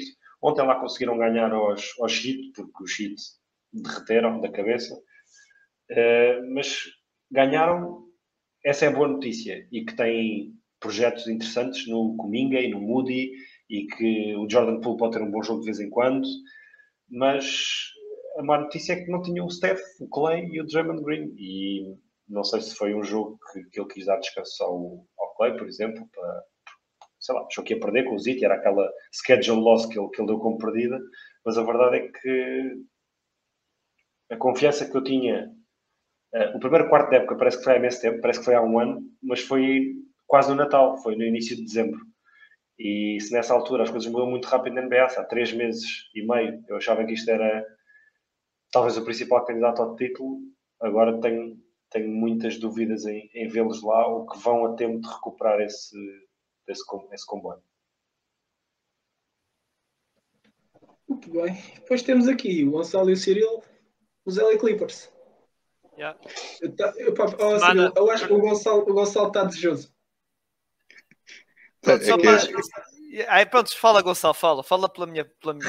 Fala, fala, fala, fala, fala, fala. Não, é que, vou deixar é, o Gonçalo. É, é que é assim, eu, eu, já, eu nem comento, já nem comento, deixa-te tu rasgar à vontade. Pronto, é, que eu é que eu estou farto de estar aqui a criticar os meus Lakers porque, por causa disto, daquilo e daquilo outro, mas quer dizer, uma equipa que nos últimos 10 jogos, uh, 3 vitórias, 7 derrotas, está tudo dito, não é? Pronto, uma equipa que. É, é verdade que as equipas com quem perderam esta semana são equipas respeitosas. Toronto, Utah e Denver. Mas pronto, é passa mesmo porque os Clippers estão tão mal. Atenção, eles vão chegar ao play-in e vão fazer melhor figura que os Lakers, seguramente. Uh, mas de qualquer maneira, é só mesmo este momento para, para me rir um bocadinho do, da equipa da cave do, do, do Staples Center, que agora não é Staples, é Crypto Arena. Uh, só falta tipo um NFT lá em cima com, com a cara do, do Austin Reeves. Não, não, do Austin Reeves, do Austin Reeves é o, é o melhor. Um, era só isso, só isso porque pronto, é, é os Clippers. Pronto. Sinceramente estava a esperar demais. Cyril, se tiveres alguma coisa para acrescentar sobre os Clippers. Não, não, não, não vou dizer mais nada. O Gonçalo já, já disse tudo e acho que é só referenciar, acho que é um bocado tirar o pé no acelerador dos Clippers, sinceramente. Uh, porque é uma equipa que, pronto, muita gente ainda no mês passado, se calhar ainda sonhava com, e mesmo no início deste mês, se calhar ainda sonhava com o Kawhi podia regressar. E o, o Paulo Jorge também. Regressa, regressa hoje aos treinos. Regressa hoje aos treinos. É. Mas tipo, a, a cena é que o pessoal ainda estava naquela coisa e pronto, vê que esta época coisa, não, não, há hipótese e com esta equipa não, não há ambições, não, não vão longe. Uh, vão aos playoffs, mas vão ser mais a primeira e nota-se um, pronto, um tirar um pé no acelerador, digamos assim, e pronto, e vamos indo e vamos vendo e vamos aos play-in e ganhar os Lakers, que isso, pronto, já é o, já é o hábito, já é, já é o hábito dos Clippers, atenção. E, e pronto, e vão aos playoffs. Ah, pouco mais a dizer sobre os Clippers. Vamos passar para as equipas do Oeste. É, descascar forte nos Bulls. ah, quem quer? Uh, opa, não sei. Gonçalo, queres ser tu? Fomos nós Sim, a votar. Eu, eu vou, não, não, eu vou só. O meu motivo para a lata desta semana é uh, 016 ou 017 contra equipas do top 3. Era só isso que eu queria dizer, mais nada. Agora vocês continuem. Era só isto. Foi esse deadline que me chamou a atenção. É pá, não, pronto. Foi uma semana em que, pronto, ganharam o jogo. Acho que foi ganharam contra quem? Foi contra os Raptors, certo? Depois uh, levaram, pronto, uh, cabazadas. Não é bem cabazadas, mas pronto, foi 28 pontos contra os Bucks, 27 contra os Suns perderam por 15 contra o Jazz, pronto, e ganhar o jogo contra os Raptors, e é uma equipa que os Bulls estão já, nota-se o Demar de Rosa, aquele Demar de Rosa na MVP, MVP, já está a perder um gás, e muito, muito mesmo, muito, muito gás, e fora o resto, mesmo, continuam os mesmos problemas do costume, lá defensivo, que não, vão ser inevitáveis. Falta-se ali um 11 ball, mesmo com o regresso do Patrick Williams e, agora, e também do Caruso, que já regressou há, já há algum tempo. Esta equipa, pronto, é. E, pronto, com aqueles problemas evidentes, o Vucevic a ser vai ser abusado, então vai ser muito abusado nos playoffs. E esta reta final está a ser um bocado má porque estão ali os Cavaliers e os Raptors, principalmente os Raptors no play-in, ali buscar o olho. E pronto. Não acredito que vão cair para o play-in, mas estão ali perto estão e é preciso ter cuidado também com isso. Não sei se, Marcos, queres comentar alguma coisa? Com mais, era uma equipa que estava muito bem no, no início de temporada, até, até o, o All-Star Break, mas depois veio, veio a cair e as lesões ajudaram bastante nesse, nesse sentido. Epá, falta a defesa, como tu disseste. Sentem a falta da defesa do Lonzo. Sentiram também muito a, a falta da defesa do, do Caruso. Epá, e o, o não dura para sempre. Sim. Pois, foi só, foi só aquele, aquele momento. Não, assim, teve, teve um stretch ficha, pá, props ao DeRozan. Um jogador incrível. Se calhar foi o melhor, a melhor versão do DeRozan que já vimos, ou uma das melhores. Mas era uma equipa que até nós dissemos aqui que não tínhamos muita confiança e agora estamos a ver as coisas a acontecer e, e o azar de acontecerem todas ao mesmo tempo uh, culmina nisto, nesta descida bruta que eles tiveram. Se não me engano, estão em sexto, ou sexto não, estão em quinto no, na tabela. E pode complicar daí para a frente com, com as duas equipas que disseste. E por fim, Lucas, Miami. Miami. Sim, só uma coisa rápida sobre Chicago, que é que temos aqui o Zé a dizer que, que acabaram por não ficar muito longe das previsões iniciais da temporada. Foi uma época estranha para Chicago, porque antes da época começar, havia quem dissesse que as trocas estavam a ser estúpidas e que aquilo ia dar buraco e não iam a lado nenhum, porque havia zero defesa com o Rosen e com o Vucevic. E depois havia. Eles começaram a jogar e começaram a jogar espetacularmente bem e ultrapassaram as previsões de toda a gente. Depois aconteceram uma data de lesões, é também uma das equipas mais azaradas do campeonato, entre Patrick Williams, Lonzo, Caruso, Zé que perdeu tempo, portanto o Vucevic teve um convite bastante prolongado, também perdeu bastante tempo a poste. Tá, tivemos que buscar o Tristan Thompson, acho que isso diz muito. E, portanto, depois eh, as nossas expectativas que passaram de baixas para altas, agora eles se calhar vão acabar onde nós achávamos que que iam, que iam ficar, que era ali a lutar. Eu, na minha previsão, tinha-os no top 6, eu não fiz nenhuma ordem, arrisquei só nas 6 equipas que se iam apurar diretamente e tinha os Bulls como uma delas, mas provavelmente achávamos que se calhar não era uma equipa top 4 de este, não era uma equipa de segunda ronda.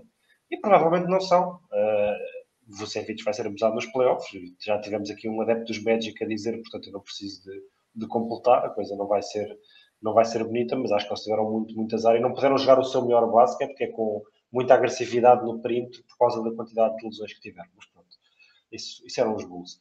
Para escolher outro, fui com o Zito, um bocado na conversa que já tive do Butler e muito rapidamente, acho que foi a semana horrível de Miami, não só houve aquele descalabro público ontem, que pode ou não ser ultrapassado internamente, e já disse que, que acho que, que, se há equipa com capacidade para o fazer, são eles, mas eh, a verdade é que no campo eles pareciam que não é o primeiro sítio controlado e deixou de estar, portanto eles neste momento estão com uma derrota a menos que os Sixers e que os Bucks e com duas derrotas a menos que os Celtics só. Portanto, onde antes havia ali só luta pelo home court e pelo play-in, agora há uma luta na conferência inteira, praticamente. E, e pronto, eles tinham-se aguentado tão bem sem Jimmy, sem Bam, liderar a conferência, o Spau a correr com o treinador do ano, ali a meio do ano achava tudo que, que ia ser dele a coisa não está assim tão fácil. E, e, o pior disso é a maneira como perderam os jogos. Perderam contra, escorregaram contra a Filadélfia sem Arden e sem Embiid, depois escorregaram contra os Warriors sem Clay, Steph e Draymond Green. Os It, nós sabemos que com o Spolstra e com a cultura e identidade defensiva que eles têm, eles podem pôr 5 G-Leaguers a jogar que conseguem sofrer só 90 pontos se estiverem concentrados. Eles ontem levaram 22 do Cominga, do Moody, do Andrew Wiggins e 30 do Jordan Poole. Levaram 96 pontos desses quatro marrecos. Não são marrecos, mas são, são jogadores aos quais Miami devia ter ganho o jogo, ponto final. E, portanto, eles tiveram, uma, tiveram a pior semana do ano para mim, uma equipa que acho que ainda é um dos cabeças de série deste, mas, mas deixaram as pessoas menos convencidas depois desta semana. Ah, concordo. São dois jogos que tinham que ganhar. Ponto final. E vamos passar para o o main course, para o prato principal. Vamos falar de desilusões. Querem começar por onde? 5, treinador, General Manager, rookie. Pá, eu vou começar pelo, se me permitirem, pelo rookie. E para mim é o gajo não, não. dos NFT, e para mim é o gajo dos NFTs. Pá, foi a nossa aposta, aliás, nós estamos aqui nós quatro que fizemos foi as, Só as, foi quase. todos a apostar para minha não foi. para, para rookie Foi o Cade. do- foi o Cade, né? Acho eu. mas foi, eu o meu foi o Jalen Green. O meu foi o meu também Green. foi o Jalen Green. E eu para mim foi uma desilusão porque o homem para mim nem top 5 do rookie é, sinceramente. Não, não, não. Giddy, assim- Giddy, Cade, Wagner, uh, Mobley e Scotty Barnes. Para mim é Acho que ele já passou, acho que ele já passou o Guidi, nem que seja por jogos feitos. É, mas o Giddy Comparar o Jalen sim. Green de início da época com o Jalen Green de agora, é Ah, o género, mas é de que Não, cena. A cena é essa. eu, que- eu, eu- foi o que eu te disse. Eu não queria pôr o Jalen Green, vou pôr, porque vou usar o Jalen Green do início da época. Porque o Jalen Green de agora, destes Rockets que estão a Sim, jogar sim. agora, que é com, com o Sengun e com o Christian Wood, com vontade de partilhar a bola com os colegas de equipa, é um Jalen Green totalmente diferente. É um. Jalen Embora, Green eu vou dizer uma coisa. consegue levar Rockets para frente. Quando estivemos a discutir um bocado disso, eu tinha à beira era o, um, era o Jalen Suggs. Também Sim, sim, uma- sim, sim, sim, Também, também também tive uma. falaste Ele esteve ali, eu estava, eu estava ali, aliás, tu sabes, tivemos essa conversa, eu estou ali entre os Jelens, o Green ou o Suggs, mas vou acabar por optar o Green porque foi a minha pick para, para vencedor do, do rookie. E para mim, a meu ver, na minha opinião, para mim, pá, não está. Sim, sim, epá, o início da época do, do, do Jalen Green não foi melhor, nem para os Rockets, que, que os Rockets estavam a jogar também no início da época. Claro que não, não, não estão a jogar um basquetebol espetacular, nem nada disso, nem nada que se pareça, mas os miúdos estão-se a evidenciar mais no, no Sengun, no Green, no Kevin Porter Jr. A bola já não está a passar só no Eric Gordon que passa para o Christian Wood e vice-versa, e um que lança, o outro apanha o rebound e os outros três ficam a ver. Agora está bem mais partilheiros todos e, o Jalen Green está a melhorar imenso, mas É, pá, sim, é, é tendo um em conta como- tendo em conta que o- que o meti também como Rookie of the Year, também vou por aí. E, e é um bocado como o Ruben diz, ele é bom jogador, é, é, tem qualidade muito boa, só que é inconsistente, ou seja, pronto, e embora agora está a ter o seu nível de consistência, mas é agora, ou seja, a faltar um Sim, mês, pá. digamos. Mas pronto, há um ano, acho que é há um mais ano um há um ano o Anthony Edwards parecia Cocó também, foi uma desilusão. Sim, sim, foi um bocado-. Sim, sim, é O Trae, Young, coisa. o Trae Young no ano de rookie, antes do All-Star, foi absolutamente nojento e depois do All-Star ele descobriu alguma coisa, muito rapidamente. O Trae Young no início era suplente do Jeremy Lin, entrava no trash time do Jeremy Lin e depois O, o Jalen Green, antes e depois do All-Star, passou de 14,6 para 18,5 pontos, duas assistências para 3,7, três ressaltos para 4 e as percentagens passaram de 39 de campo para 47 e de 31 de triplo para 35%. Portanto, o que temos desde o All-Star é um grande rookie. é um Jalen Green diferente. Assim, 19, quando se usam 19 muito o pontos, Jalen Green, 19 pontos, a, 19 pontos a, a 47% de campo aos 19 anos. Isto é, isto, é, isto é menino que vai fazer 25 pontos de média muita vez para essa carreira fora. Ah, sim, sim, e se calhar mais um menino que vai fazer 50 pontos. Sim. Pá, e está em Houston, cultura de Houston. Mas sim, foi- foi- James Harden. Mas, Se as expectativas eram altas, faz sentido que seja, que seja a tua desilusão, porque você achaste que ia levar o prémio de rookie do ano e isso não teve perto Sim. sequer. Sim, sim, Tá, sim. sim, é- A minha, a, minha lida- a minha linha de ideia, e também meti o Jalen Green, foi, é, é a mesma. Eu tinha como Rookie of the Year, não vai ser Rookie of the Year. Temos o Mobley, temos o Kate, também está no nível incrível, o Scotty Barnes, top, top 3 rookies. Uhum. Pá, e, e pronto, é o Jalen Green. Já estive aqui também aqui a explicar um bocadinho porquê. E a comparar os Jalen, os Jalen Greens que, que já vimos esta época. Os dois. Lucas, teu rookie de desilusão. É o Jalen, é o Suggs. É o Suggs, ele fez, fez, um, fez um bom torneio Não- por, por Gonzaga, não te julgo. vinha com, Não te julgo.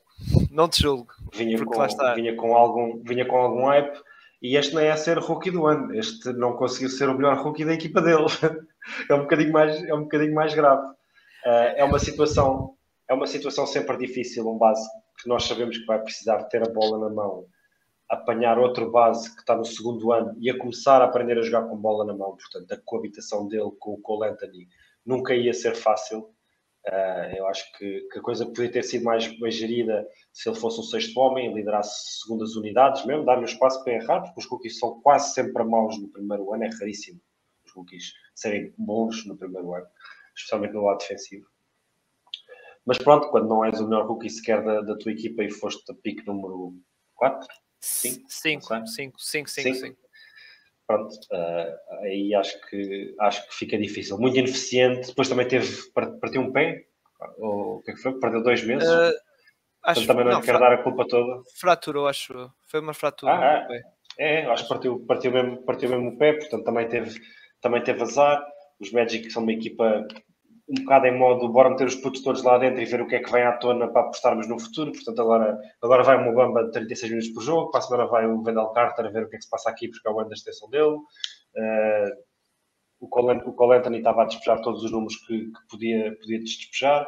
O Terence Ross, que deve ser dos jogadores como menos gosto na NBA, entra no banco e quando lhe, quando lhe dão a bola acabou-se o basquete, aquilo o homem só vê sexto e Exato. portanto não é, não, é, não é um ambiente nada fácil para ele se integrar e portanto não, não estou a dizer que está aqui um bust, longe disso, mas, mas pronto, era um, era um big top 5 e este se calhar nem top 15 de rookies foi. Houve um choque ali, como já, já tinha dito aqui em alguns podcasts, houve ali um choque com o Cole Anthony, a maneira de jogar é muito idêntica, houve ali um choque, a química entre os é dois, e depois lá está, como tu disse, são miúdos, é, um é sophomore, outro é rookie, é totalmente normal. Ainda por cima é uma realidade diferente. O Jalen Suggs era uma das estrelas do March Madness, não era só da equipa de Gonzaga, era do March Madness. E agora passou por uma figura, lá está, epá, tens aqui o Cole Anthony, tens lá está, Vendel Carter Jr., Obama, tem o Franz, Franz Bar que estava a aparecer, e lá está, e ele acho que sentiu um bocado isso. Eh, sim, sim, o Jalen Green, o Jalen Green veio da, veio da Ignite, o Kate estava em Oklahoma, que não era uma equipa assim tão boa, não era candidato ao título, mas eles eram os dois jogadores de perímetro que eram os cabeças, que eram os cabeças de cartaz do torneio, mais que o Mobley, mais que o Wagner em Michigan, muito mais. Sim, sim, sim, sim. E por fim, não menos importante, Gonçalo, teu rookie desilusão. Olha, eu tive muito indeciso entre, entre Jalen Green e Jalen Suggs. Eu vou acabar aqui por dar uh, ligeira vantagem neste prémio negativo ao, ao Suggs, porque acho que também tinha expectativas muito altas. Acho que também eu tinha rookido antes, se não estou em erro. Uh, agora não quero estar aqui a enganar, mas acho, acho que sim. Uh, eu esperava, esperava muito mais, mas concordo com o que o Lucas disse. Foi, foi as lesões, foi a dificuldade em, de encaixes com, com a equipa, foi, foram muitos fatores. E aquela, esta última frase do, do Lucas sobre os Magic é, é uma boa estratégia uma equipa que está localizada perto da Disneyland. Que é, vamos mandar os putos lá para dentro e ver o que é, o que, é que, o que, é que cola. Uh, pronto, quem é, é que os, quem é que os Lakers vai buscar, não é? Tipo, já foi o Shaq, já foi o Howard, não é? É quem é o próximo. Com, com next, tempo, com, com tempo mandar, ver mandar, os, mandar os putos lá para dentro e, e, e, ver quem é cola era o que o Michael Jackson dizia quando os na Neverland. Mas é outra Uh, cuidado. Eis, eis, eis, Bem, acho que depois desta podemos passar à frente. Uh, mas pronto, é o Jalen Suggs, a minha desilusão de, de rookie. E agora, quem é que vamos descascar agora? Calma, peraí. Calma. Deixa, deixa eu pensar. Pá, pronto, eu vou Querem pensar. descascar já no, no Mister? No, no coach? Bota. Para Tips. Fernando Santos. Tips. Não, não, isto não, não é. Se Fernando Santos já fosse. Eu estou entre dois. Nate McMillan e o, e o Tips. Mas não, dou, dou, dou, mais ao Tips. Dou mais ao Tips. Tips. Tips. Tips. Tips. Dou mais ao Tips. Tips. Tips. Tips. Tips. Tips. Tommy, o Tommy T ganhou. Epá, eu estava entre os dois até o Lucas ter dito há bocado. Foi, o Lucas não. Foi, foste tu, Gonçalo. Ou foste tu, Silvio? Que ele ganhou o, o Coach of the Year. Foi eu, foi eu. Foi, ganhou, ganhou. Ganhou com o. Quando disseste isso, eu, eu epá, as dúvidas que tinha, perdi Tom Thibodeau, estamos a ver onde é que estão os Knicks. Vimos os Knicks ano passado, os Knicks deste ano, longe, e longe também de ser uma equipa ativa, aquela equipa que gostam de defender, que é, é, são rijas a defender, este ano soft a defender, soft a atacar, o melhor jogador, suposto melhor jogador, soft. Estamos a ver um, um Tibbs mole e uns Knicks moles também. É isto que eu acho do... É a minha desilusão, treinador e não só, e foi um, um bocado como comentámos durante a, durante a época. Uh, ele vinha de uma filosofia, como nós todos sabemos, super defensiva e, e, muito eficiente nesse sentido. E ele, esta época, passou a ser das piores equipas. Aliás, o 5 dos, dos Knicks, logo no início da época, era pior 5. Acho que era dos piores da história da NBA. Está aqui o Lucas para confirmar, era dos piores. É realmente Era- fora de registro. Eles, eles, eles perdiam, eles começavam a perder por 10, por 15, depois entrava aquela bench mob liderada pelo Quickly, pelo Toppin e não sei o quê, e recuperavam. Depois entravam os titulares outra vez e isso tudo abaixo. Era quase anedótico até ele ter tomado a decisão de, de sentar o Kemba e estava, que tu dizias estava a acontecer.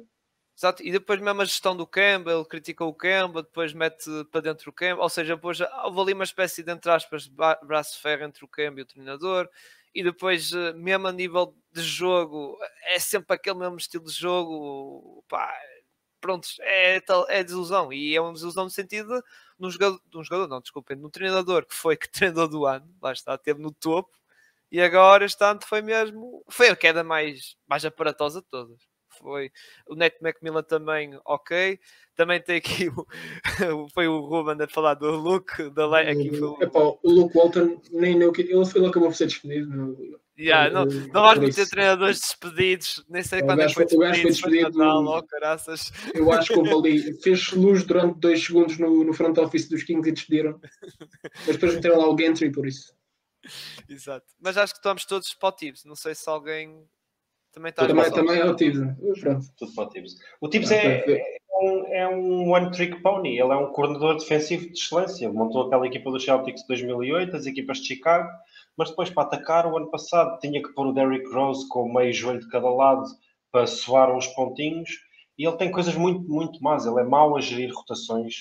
Ninguém tem confiança naquilo que está a fazer quando as coisas não estão a correr bem. Eu tinha posto os Knicks na- nas previsões da época que, que larguei no Twitter achar que que, que, é que, que é que isso é desilusão, o que é que não ia. Eu disse que os Knicks nem sequer iam ao play-in este ano. Achava mesmo que o ano passado, acho que o Julius Randle estava completamente em ácidos. Ele estava, jogou um basquete muito melhor do que são as competências dele. Ele do mid-range estava com números de Kevin Durant e de Nowitzki e eu não achava aquilo possível. Eu não percebia o que estava a acontecer, mas o homem, de facto, todos os jogos me calava.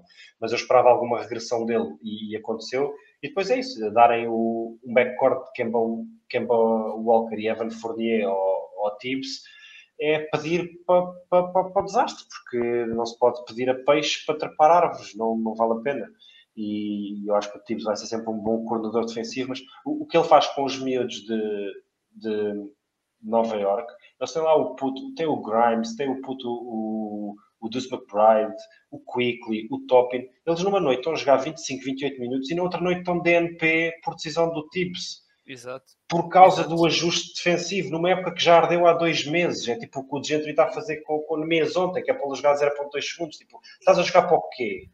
E não só, e por exemplo, um jogo perdido e está o RJ Barrett a fazer o jogo, a acabar o jogo. Tipo, É, o que ele- ele está ele- aqui a ele- fazer. Ele Tipo, treina, cada ele jogo- treina, ele cada jogo como se fosse um jogo, ele treina cada jogo como se fosse um jogo 7.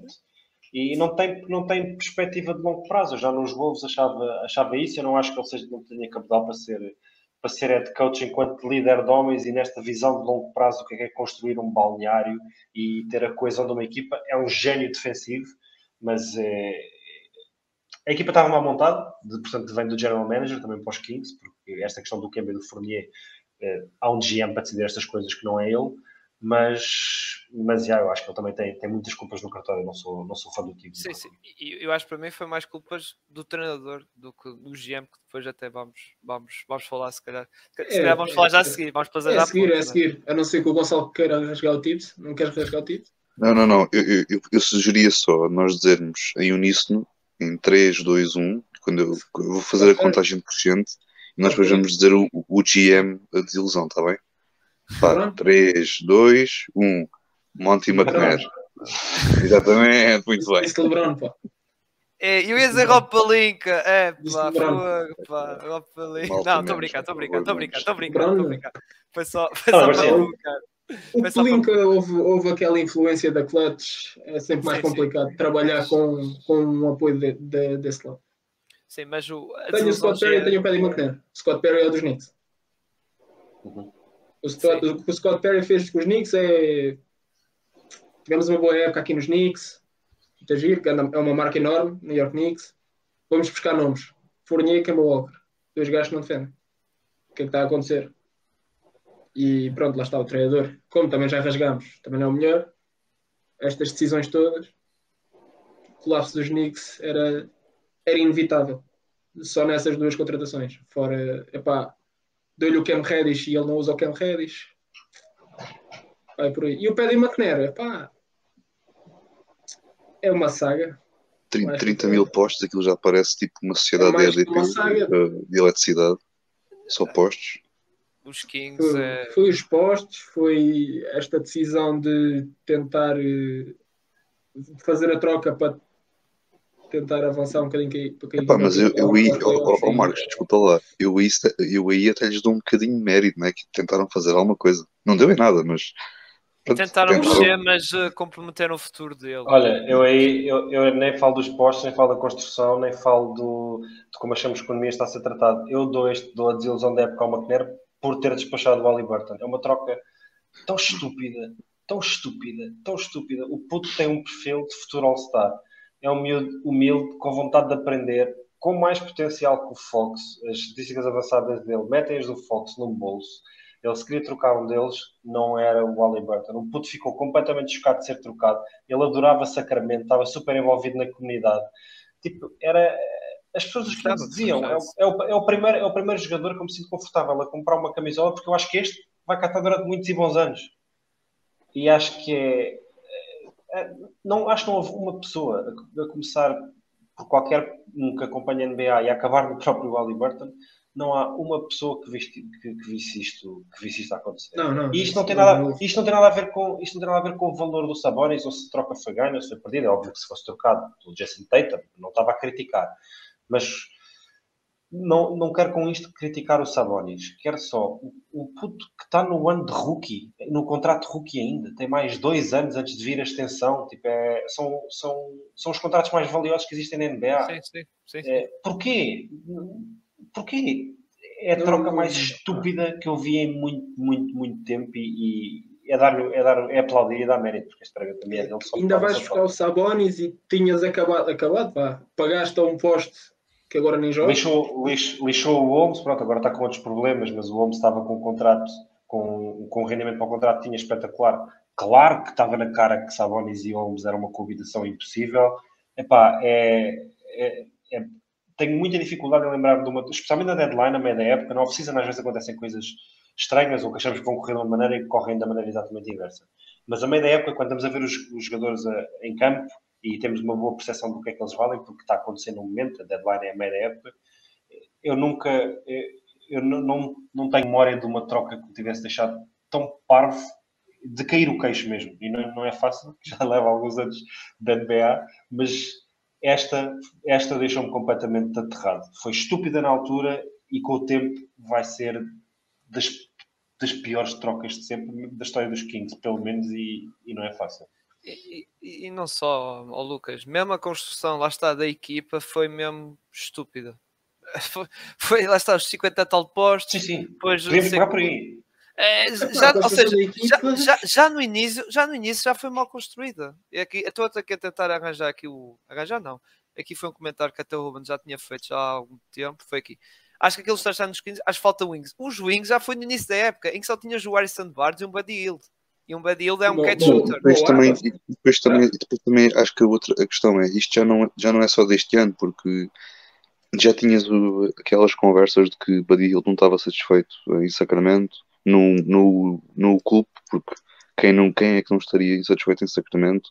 Tinhas o Bega que já andava desde 1937 a dizer que não gostava de Sacramento, Eh, portanto já tinhas estas novelas já reincidentes, já estavam sempre aqui eh, a aparecer e os Kings não fizeram nada até ao trade deadline deste ano para, para mudar isso e podiam ter despachado porque talvez ter ganho um bocadinho mais, mas é tenho as minhas dúvidas também porque são os Kings, mas isto, esta equipa, este franchise já é já é, o- Está amaldiçoado.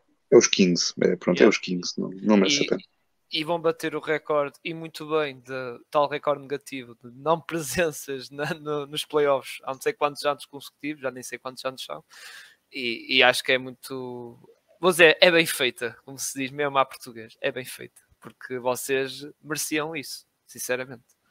É, é isso. eh, eh, acho que toda a gente já fal- falou. Eh, Marcos, queres falar um bocado? Ou já...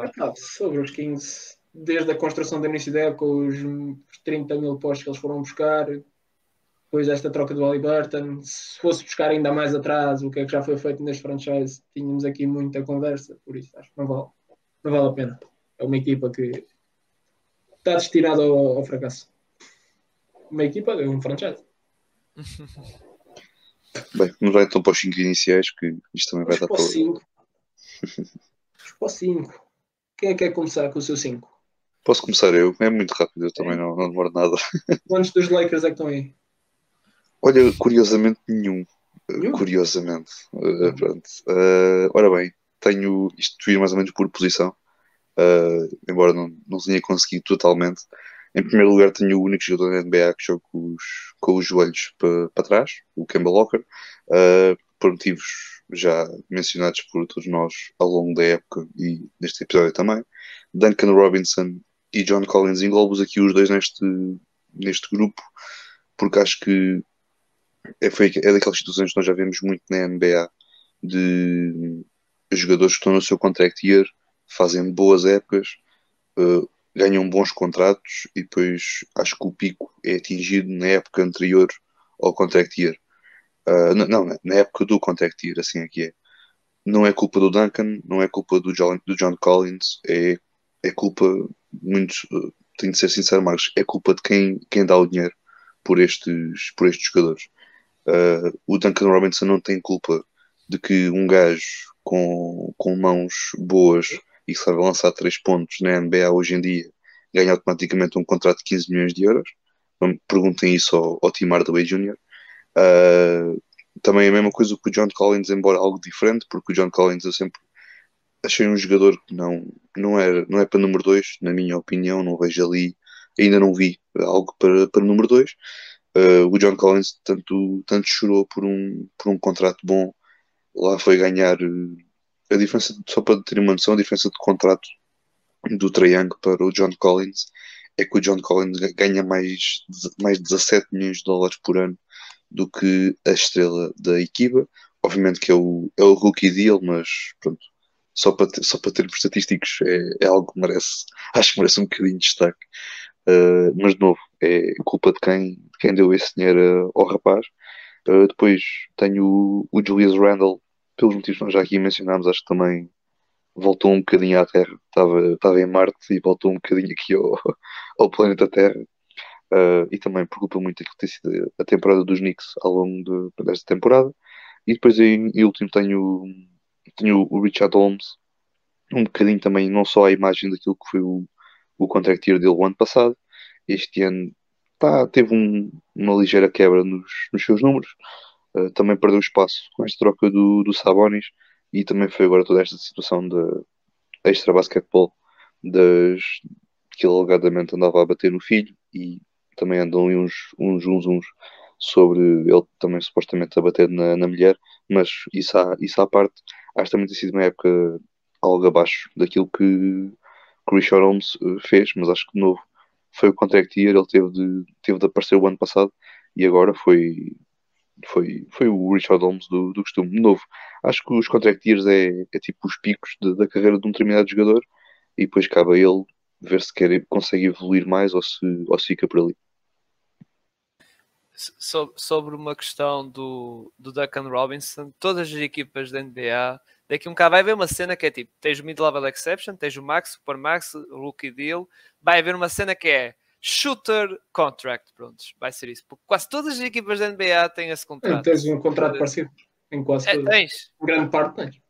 Por acaso é Dallas falaste, por acaso Dallas tem, uh, disseste Tim Hardaway também tem agora o Bertans. Esse contrato foi, foi dado pelos Wizards. É o, é o shooter exception. Shooter é, shooter exception. Shooter, vai, vai ser criado isso na NBA. Não vamos aumentar o cap, não, vamos fazer uma shooter exception. Pronto. Pá, aí quase 90 milhões 5 anos e está-se bem. É. é o máximo por isso, pode por isso, pá, os Lakers se calhar vai fazer isso quando foi para renovar Malik Monk, vão fazer isso também. Ou o Carmelo, mais 5 aninhos de Carmelo. Uh, quem, quem, quer ir a seguir? Quem quer Pá, dar o seu 5? Posso ser eu, posso ser eu. Uh, Kevin Porter Jr., porque a época dos Rockets estava à espera de mais. Uh, estava à espera de coisas bonitas. Aliás, ele já quando foi aquela troca dos Cavaliers para os Rockets, que também foi um bocado por controvérsia, também foi ali coisas de balneário, com o Prince, sobre Cacife e não sei o que, sei que mais, pronto, adiante. Foi trocado e, e ele tinha feito uma, uma boa época lá nos, nos Rockets. Aliás, até fez um jogo de 50 pontos, não foi? Qualquer coisa assim. Acho que foi 50 pontos. Houve um foi, jogo foi, assim foi, também. De, foi um, ou seja, teve uma boa estadia no, no ano passado nos Rockets, só que este ano voltou a descer um bocado, voltou a ver a questão um bocado da disciplina dele e isso, que até entrou também o, o Cristiano também esteve envolvido e também os números deles estiveram abaixo e as exibições deles estiveram abaixo, coisa que eu não esperava mais dele, mas está, sinceramente esperava um bocado mais dele, daquela equipa, também um bocado daquela equipa em si, aqueles jogadores novos, como falamos, Jalen Green, também o Sengun, embora o Sengun teve em bom registro, mas o, é, o Kevin Porter Jr. desiludiu. Pá, o Russell Westbrook não vou falar, já falei tanto, já falamos tanto dele, não vale a pena adiantar. Uh, pronto, também está no meu 5. Depois o Bradley Bill, porque no ano passado esteve na corrida para. Isto é muito perto, uh, isto é muito perto para ganhar o, o concurso, o concurso não, desculpem, o, o scoring title, em que acabou por o Curry ganhar, e este ano esteve, pá, esteve ali, pronto, mal, digamos assim, uh, mal com a equipa. Fala-se que andava em divergências com o Spencer Dinwiddie, que era o colega, lá está, na, na posição de guard. Uh, a própria equipa em si andava assim um bocado de coisa e não sei se também off-season estava a parar na cabeça dele. Fala-se muito de tal interesse, por exemplo, dos teus hits, uh, Marcos, e, e de outros hits. Também fala-se também dos Boston Celtics também. Boston Celtics, aliás, já é um desejo muito antigo dele, do Brady Bill. Uh, não sei se isso também deve estar a mexer na cabeça dele, que tem uma player option que pode assinar ou recusar e entrar para o mercado livre uh, para, para, ir para uma equipa que, que ele quiser, digamos assim. Embora, claro, acho que vai, vai, vão ter que pagar bem por ele, não, é? não vai ser por migalhas. Depois, uh, em quarto lugar, por Julius Randle, já falámos muito sobre ele, por isso não vou adiantar mais. Foi uma época que, como o Gonçalo disse muito bem, caiu à terra, basicamente foi tipo, pronto, estiveste no céu no ano passado, embora nos playoffs caiu também, nos playoffs notou-se que ali a, a, a, final não é assim, isto não é às mil maravilhas, digamos assim, aliás, o melhor jogador dos Knicks nos playoffs contra os Bucks foi o Derrick Rose, não foi ele, e uh, depois o, o poste, para acabar o 5, o meu Nikola, o meu ex-jogador, Nikola Vucevic, que desiludiu-me um bocado uh, no Chicago Bulls.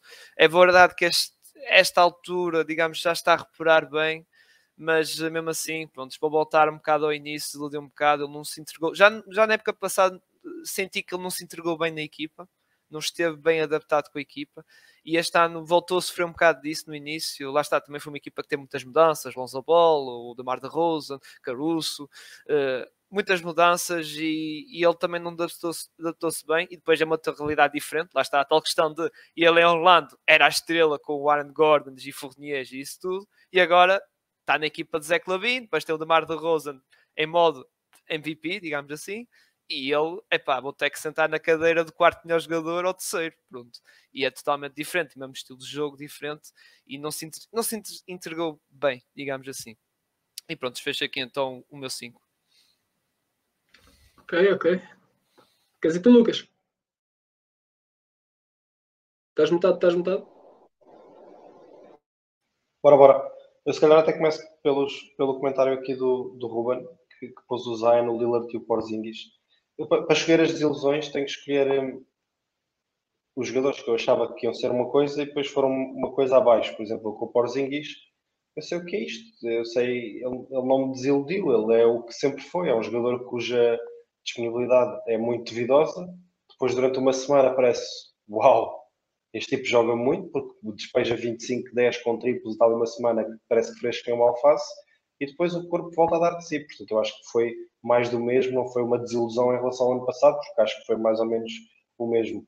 O Zion, sim, o Zion, o Zion não pedi na equipa, podia perfeitamente ele posto, confesso que nem sequer me lembrei dele, porque eu estive à procura de estatísticas e não sei o que. O Zayn, como não jogou, não me apareceu em pesquisa nenhuma, eu não me lembrei, eu não me lembrei dele, mas o Zayn era um problema no pé, supostamente, depois ganhou imenso peso, depois há o não ter falado ao CJ McCollum quando foi trocado, portanto as pessoas, os rumores de que ele está a prazo uh, nos Pelicans porque era ir para Nova York, está para um franchise player está, está a fazer tudo errado e e se em relação ao Lillard, que é o outro exemplo do Ruben, eu até o tinha na minha equipa ao início, mas depois tirei, porque acho que um jogador que deu tanta porta, que soou tanto por levantar aquela equipa até ele não podia mais. Saber que tinha aquela lesão, inclusive nos Jogos Olímpicos, tentou não ser operado até estar a lançar tão horrivelmente que, que ele pensou: tenho que parar este ano para tentar ter uma carreira aceitável ainda ao nível que quer ter, portanto achei que era injusto. O Zion não, o Zion acho que está, está, está a escrever um livro em tempo real de tudo que, tudo, tudo que de errado um franchise player pode fazer. Mas não meti. Nós não falámos sobre estas equipas, mas acertámos em bastante, coincidimos em bastantes nomes. O Westbrook, apesar de ele estar a jogar como eu estava à espera que ele tivesse a jogar, portanto, nesse sentido, não é uma grande desilusão.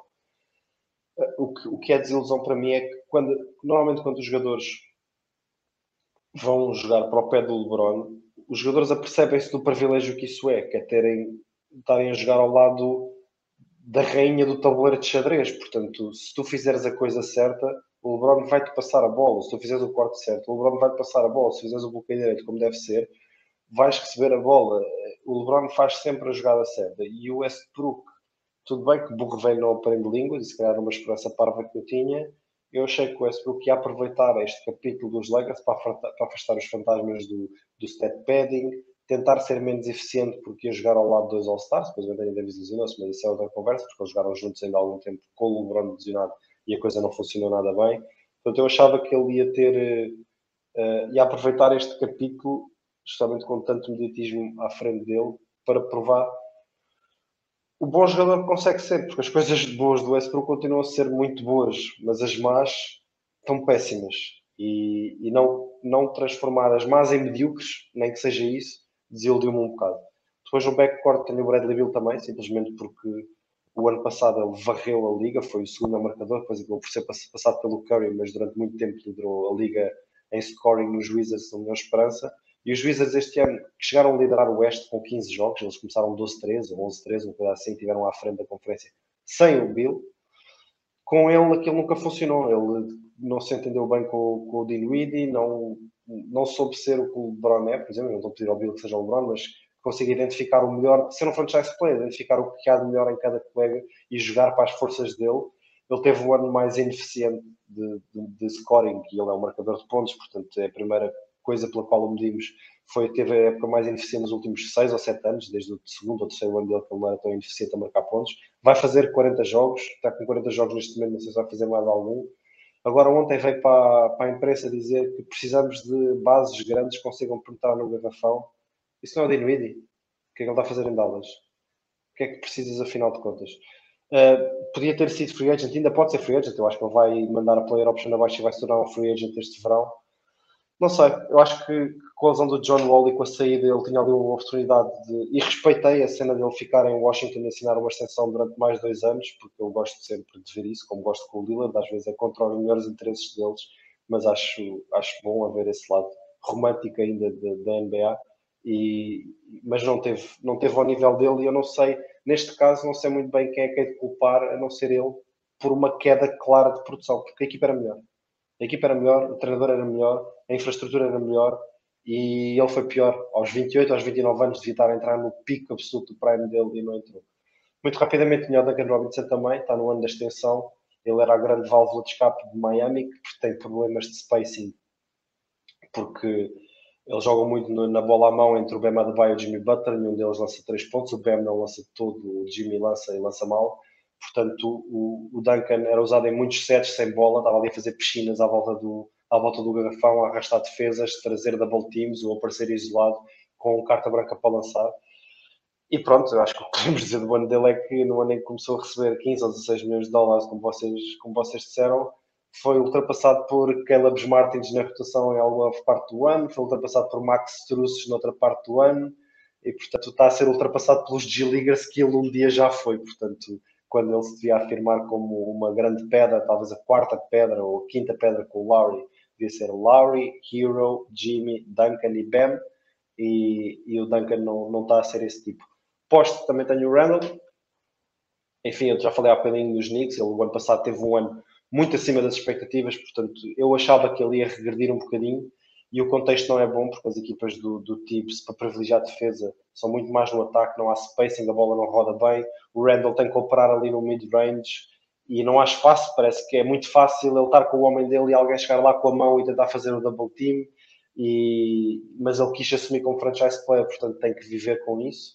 E, e no clutch foi sempre horrível. Cada vez que os Knicks estavam num jogo apertado, nós já sabíamos que ia ser bola no Randall e já sabíamos que ia ser horrível e foi sempre horrível. Fica-me a faltar só um forward, que é o único gajo diferente que eu tenho de vocês que, que volta a casa, volta aos Lakers, é o Taylor Horton Tucker.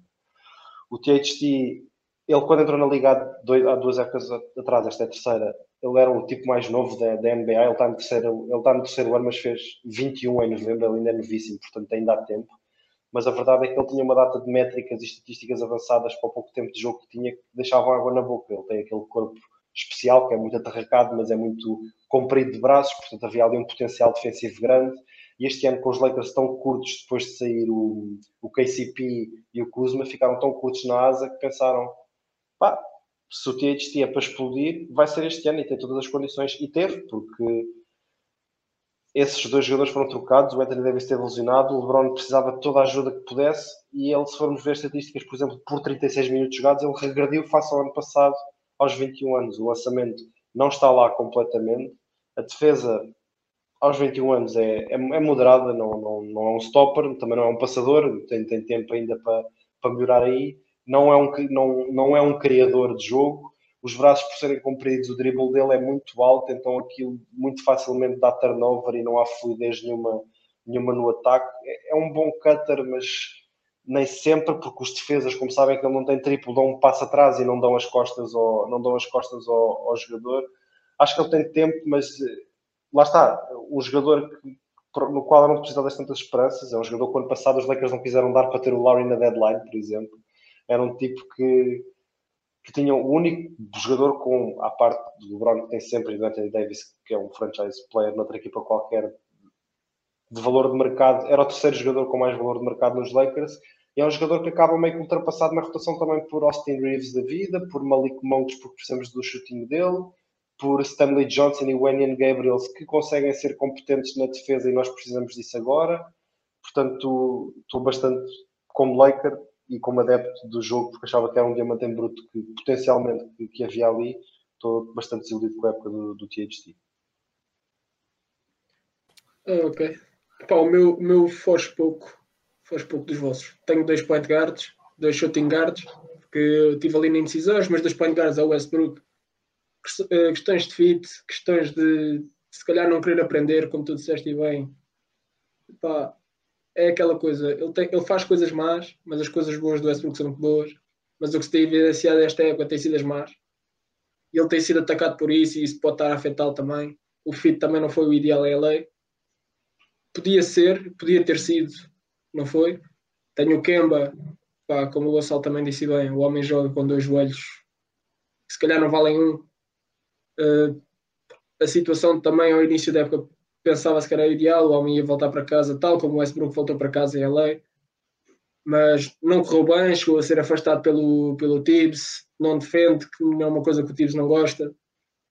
Pronto, ardeu ali se calhar um pouco a sua carreira como um New York Knicks. Shooting guard, tem outro New York Knicks no Fournier, está a ser mais bem pago que o, próprio Kemba e que se calhar outros jogadores nos Knicks mas também não, não Contrato sinto. Pá, possível. Não sinto que esteja, esteja a render aquilo que está a ser pago. E, e lá está, mais, mais uma vez, aquilo que o Tibbs não gosta, não defende. E estas duas contratações meto, meto no Scott Perry, que foi que é aquilo, Nova York correu bem a época, vamos já buscar nomes, não vamos buscar gajos que a gente precisa para a equipa, vamos buscar nomes. Fournier tem nome, tem nome na liga, anda. O Kemba tem nome na liga e ainda assim é de Nova York, anda eles, e acho que a construção de equipa para este ano foi mais por aí, em vez de, de ir buscar peças ideais, foram buscar nomes. Mas também tenho o Bradley Bill a, shooting guard. Como disser, disseram e bem, o ano passado quase que agarrou o scoring title, este ano, conversões com, com o Dinwiddie, os, os Wizards estiveram muito bem, depois começaram a descer por ali abaixo e agora é uma equipa que epá, trocaram grande parte da equipa. Uma equipa que não mete não mete medo de longe, não mete medo nenhum a ninguém. Bem, o Bradley Bill está na, na sua situação do bem, se isto não está a correr bem, se calhar é desta que eu me vou embora.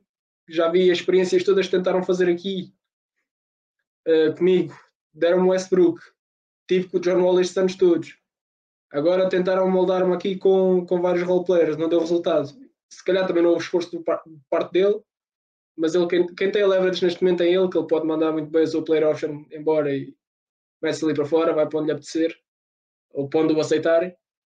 E epá, uma desilusão para mim. Outra, tenho o Duncan Robinson, exatamente pelas razões do foi pago, desapareceu um bocado e estou a ver eh, outros gajos da minha equipa que estavam na situação dele a fazer o mesmo ou mais que ele. Tenho o Max Truss, está a vir do banco, está-me a dar melhor uh, three-pointer que ele e ainda me dá mais um bocadinho, especialmente a defender. Tenho o Caleb Martin, que já ganhou uns minutos na rotação. O Gabe Vincent também, quando entra, é um autêntico cão. É, literalmente é um cão dentro de campo. É um dog. Anda atrás da bola, defende, ataca, faz tudo e mais alguma coisa. Coisa que o Duncan Robinson se calhar estagnou ali um bocadinho. Ficou preso se calhar ao podcast dele ou a dinheiro, não sei. Uma coisa para ele repensar para o futuro. Ou se calhar vai fora dali. Quem sabe? A 4, Julius Randle. Pá, a, época, a, época, a época do ano passado foi, foi, foi, foi demais para o Randall e pá, pouco ou mais a dizer sobre o Randall. E sobre os Knicks também já, se calhar, pus aqui gajos já mais dos Knicks no, no meu 5 de desilusão. Por fim, tenho o Holmes, foi o contract year e acho que também está a ser vítima da situação em Sacramento. Perdeu espaço, os números baixaram, se calhar estes uns, uns todos à volta dele também fizeram com que ele quebrasse o rendimento muita coisa a acontecer com o Holmes e acho que esta época pensava que ele ia dar mais. A conexão dele com o Fox pensava que ia evoluir mais e não evoluiu. E existiram ali vários fatores para isso não, não avançar. É este o meu 5.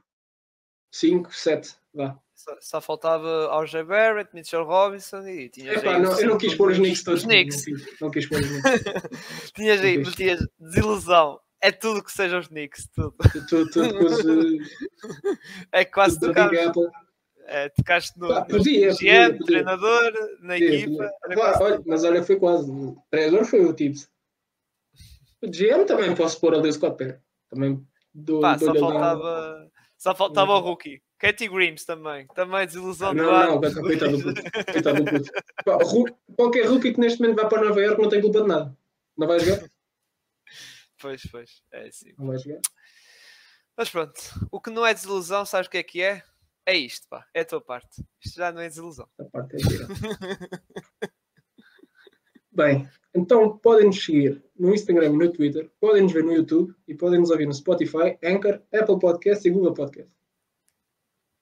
Espetáculo. Está fixe, está fixe. espetáculo. Lucas, já agora, não sei se queres fazer uma plug do Borracha Laranja. Eh, alguma coisa. Não, espero que toda a gente.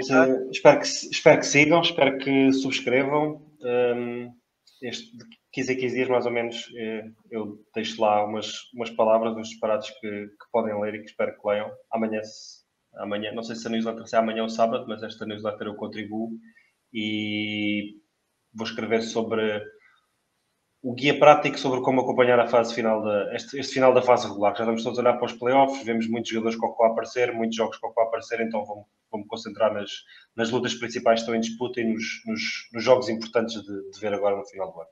Espero que estejas a falar do Standard contra os, contra os Magic ou os Pistons na luta pelo outros. Espero que sim.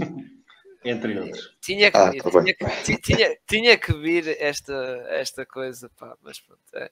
Olha, tive uma boa notícia hoje, pá. O Kevin O'Connor baixou o bancheiro do pódio, tirou fora do pódio. Isso é uma boa notícia. Oh, Cirilo, Cirilo, não é por nada, mas se os Lakers tivessem a pico deste ano, aposto contigo que, que o Bancher estava lá e estava lá a bombar em ela.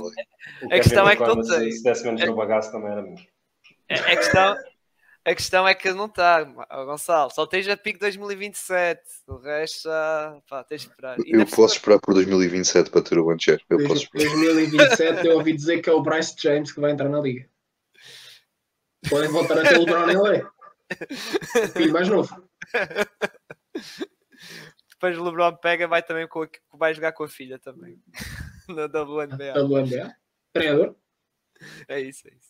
Com, com o nome LeBron James. Mas, Mas pronto. Mas pronto, malta. Vamos fechar isto. Já passaram as duas horinhas de episódio, até estendemos demasiado. Pensámos que ia ser mais curto, mas deu muito que falar, ainda bem. Grande abraço aqui ao Lucas por estar aqui mais uma vez, pela milésima, centésima vez, estar aqui. E Eu tu, agradeço Nuno, o convite, como sempre. tu e Nuno Soares estão, estão, estão no topo lá em cima do pessoal que vai, vem aqui. Pá, e, e vocês Para- gostam, gostam de estar aqui. É incrível. Vamos sempre Vocês parar às duas horas e, e é, sempre uma, é sempre uma tarde bem passada. Exato, exato. A, a noite, a noite é agora com os jogos. E Sim, já agora, eh, para a semana, vamos falar mais dos rookies. Lá está. Tivemos aqui a falar já um aperitivozinho dos rookies, do Zon Jalen Green, dei uma top 5, isso. Mas para a semana vamos falar mais aprofundadamente no, sobre os rookies. E pronto, sigam-nos, como o Marcos disse. Até para a semana. Grande abraço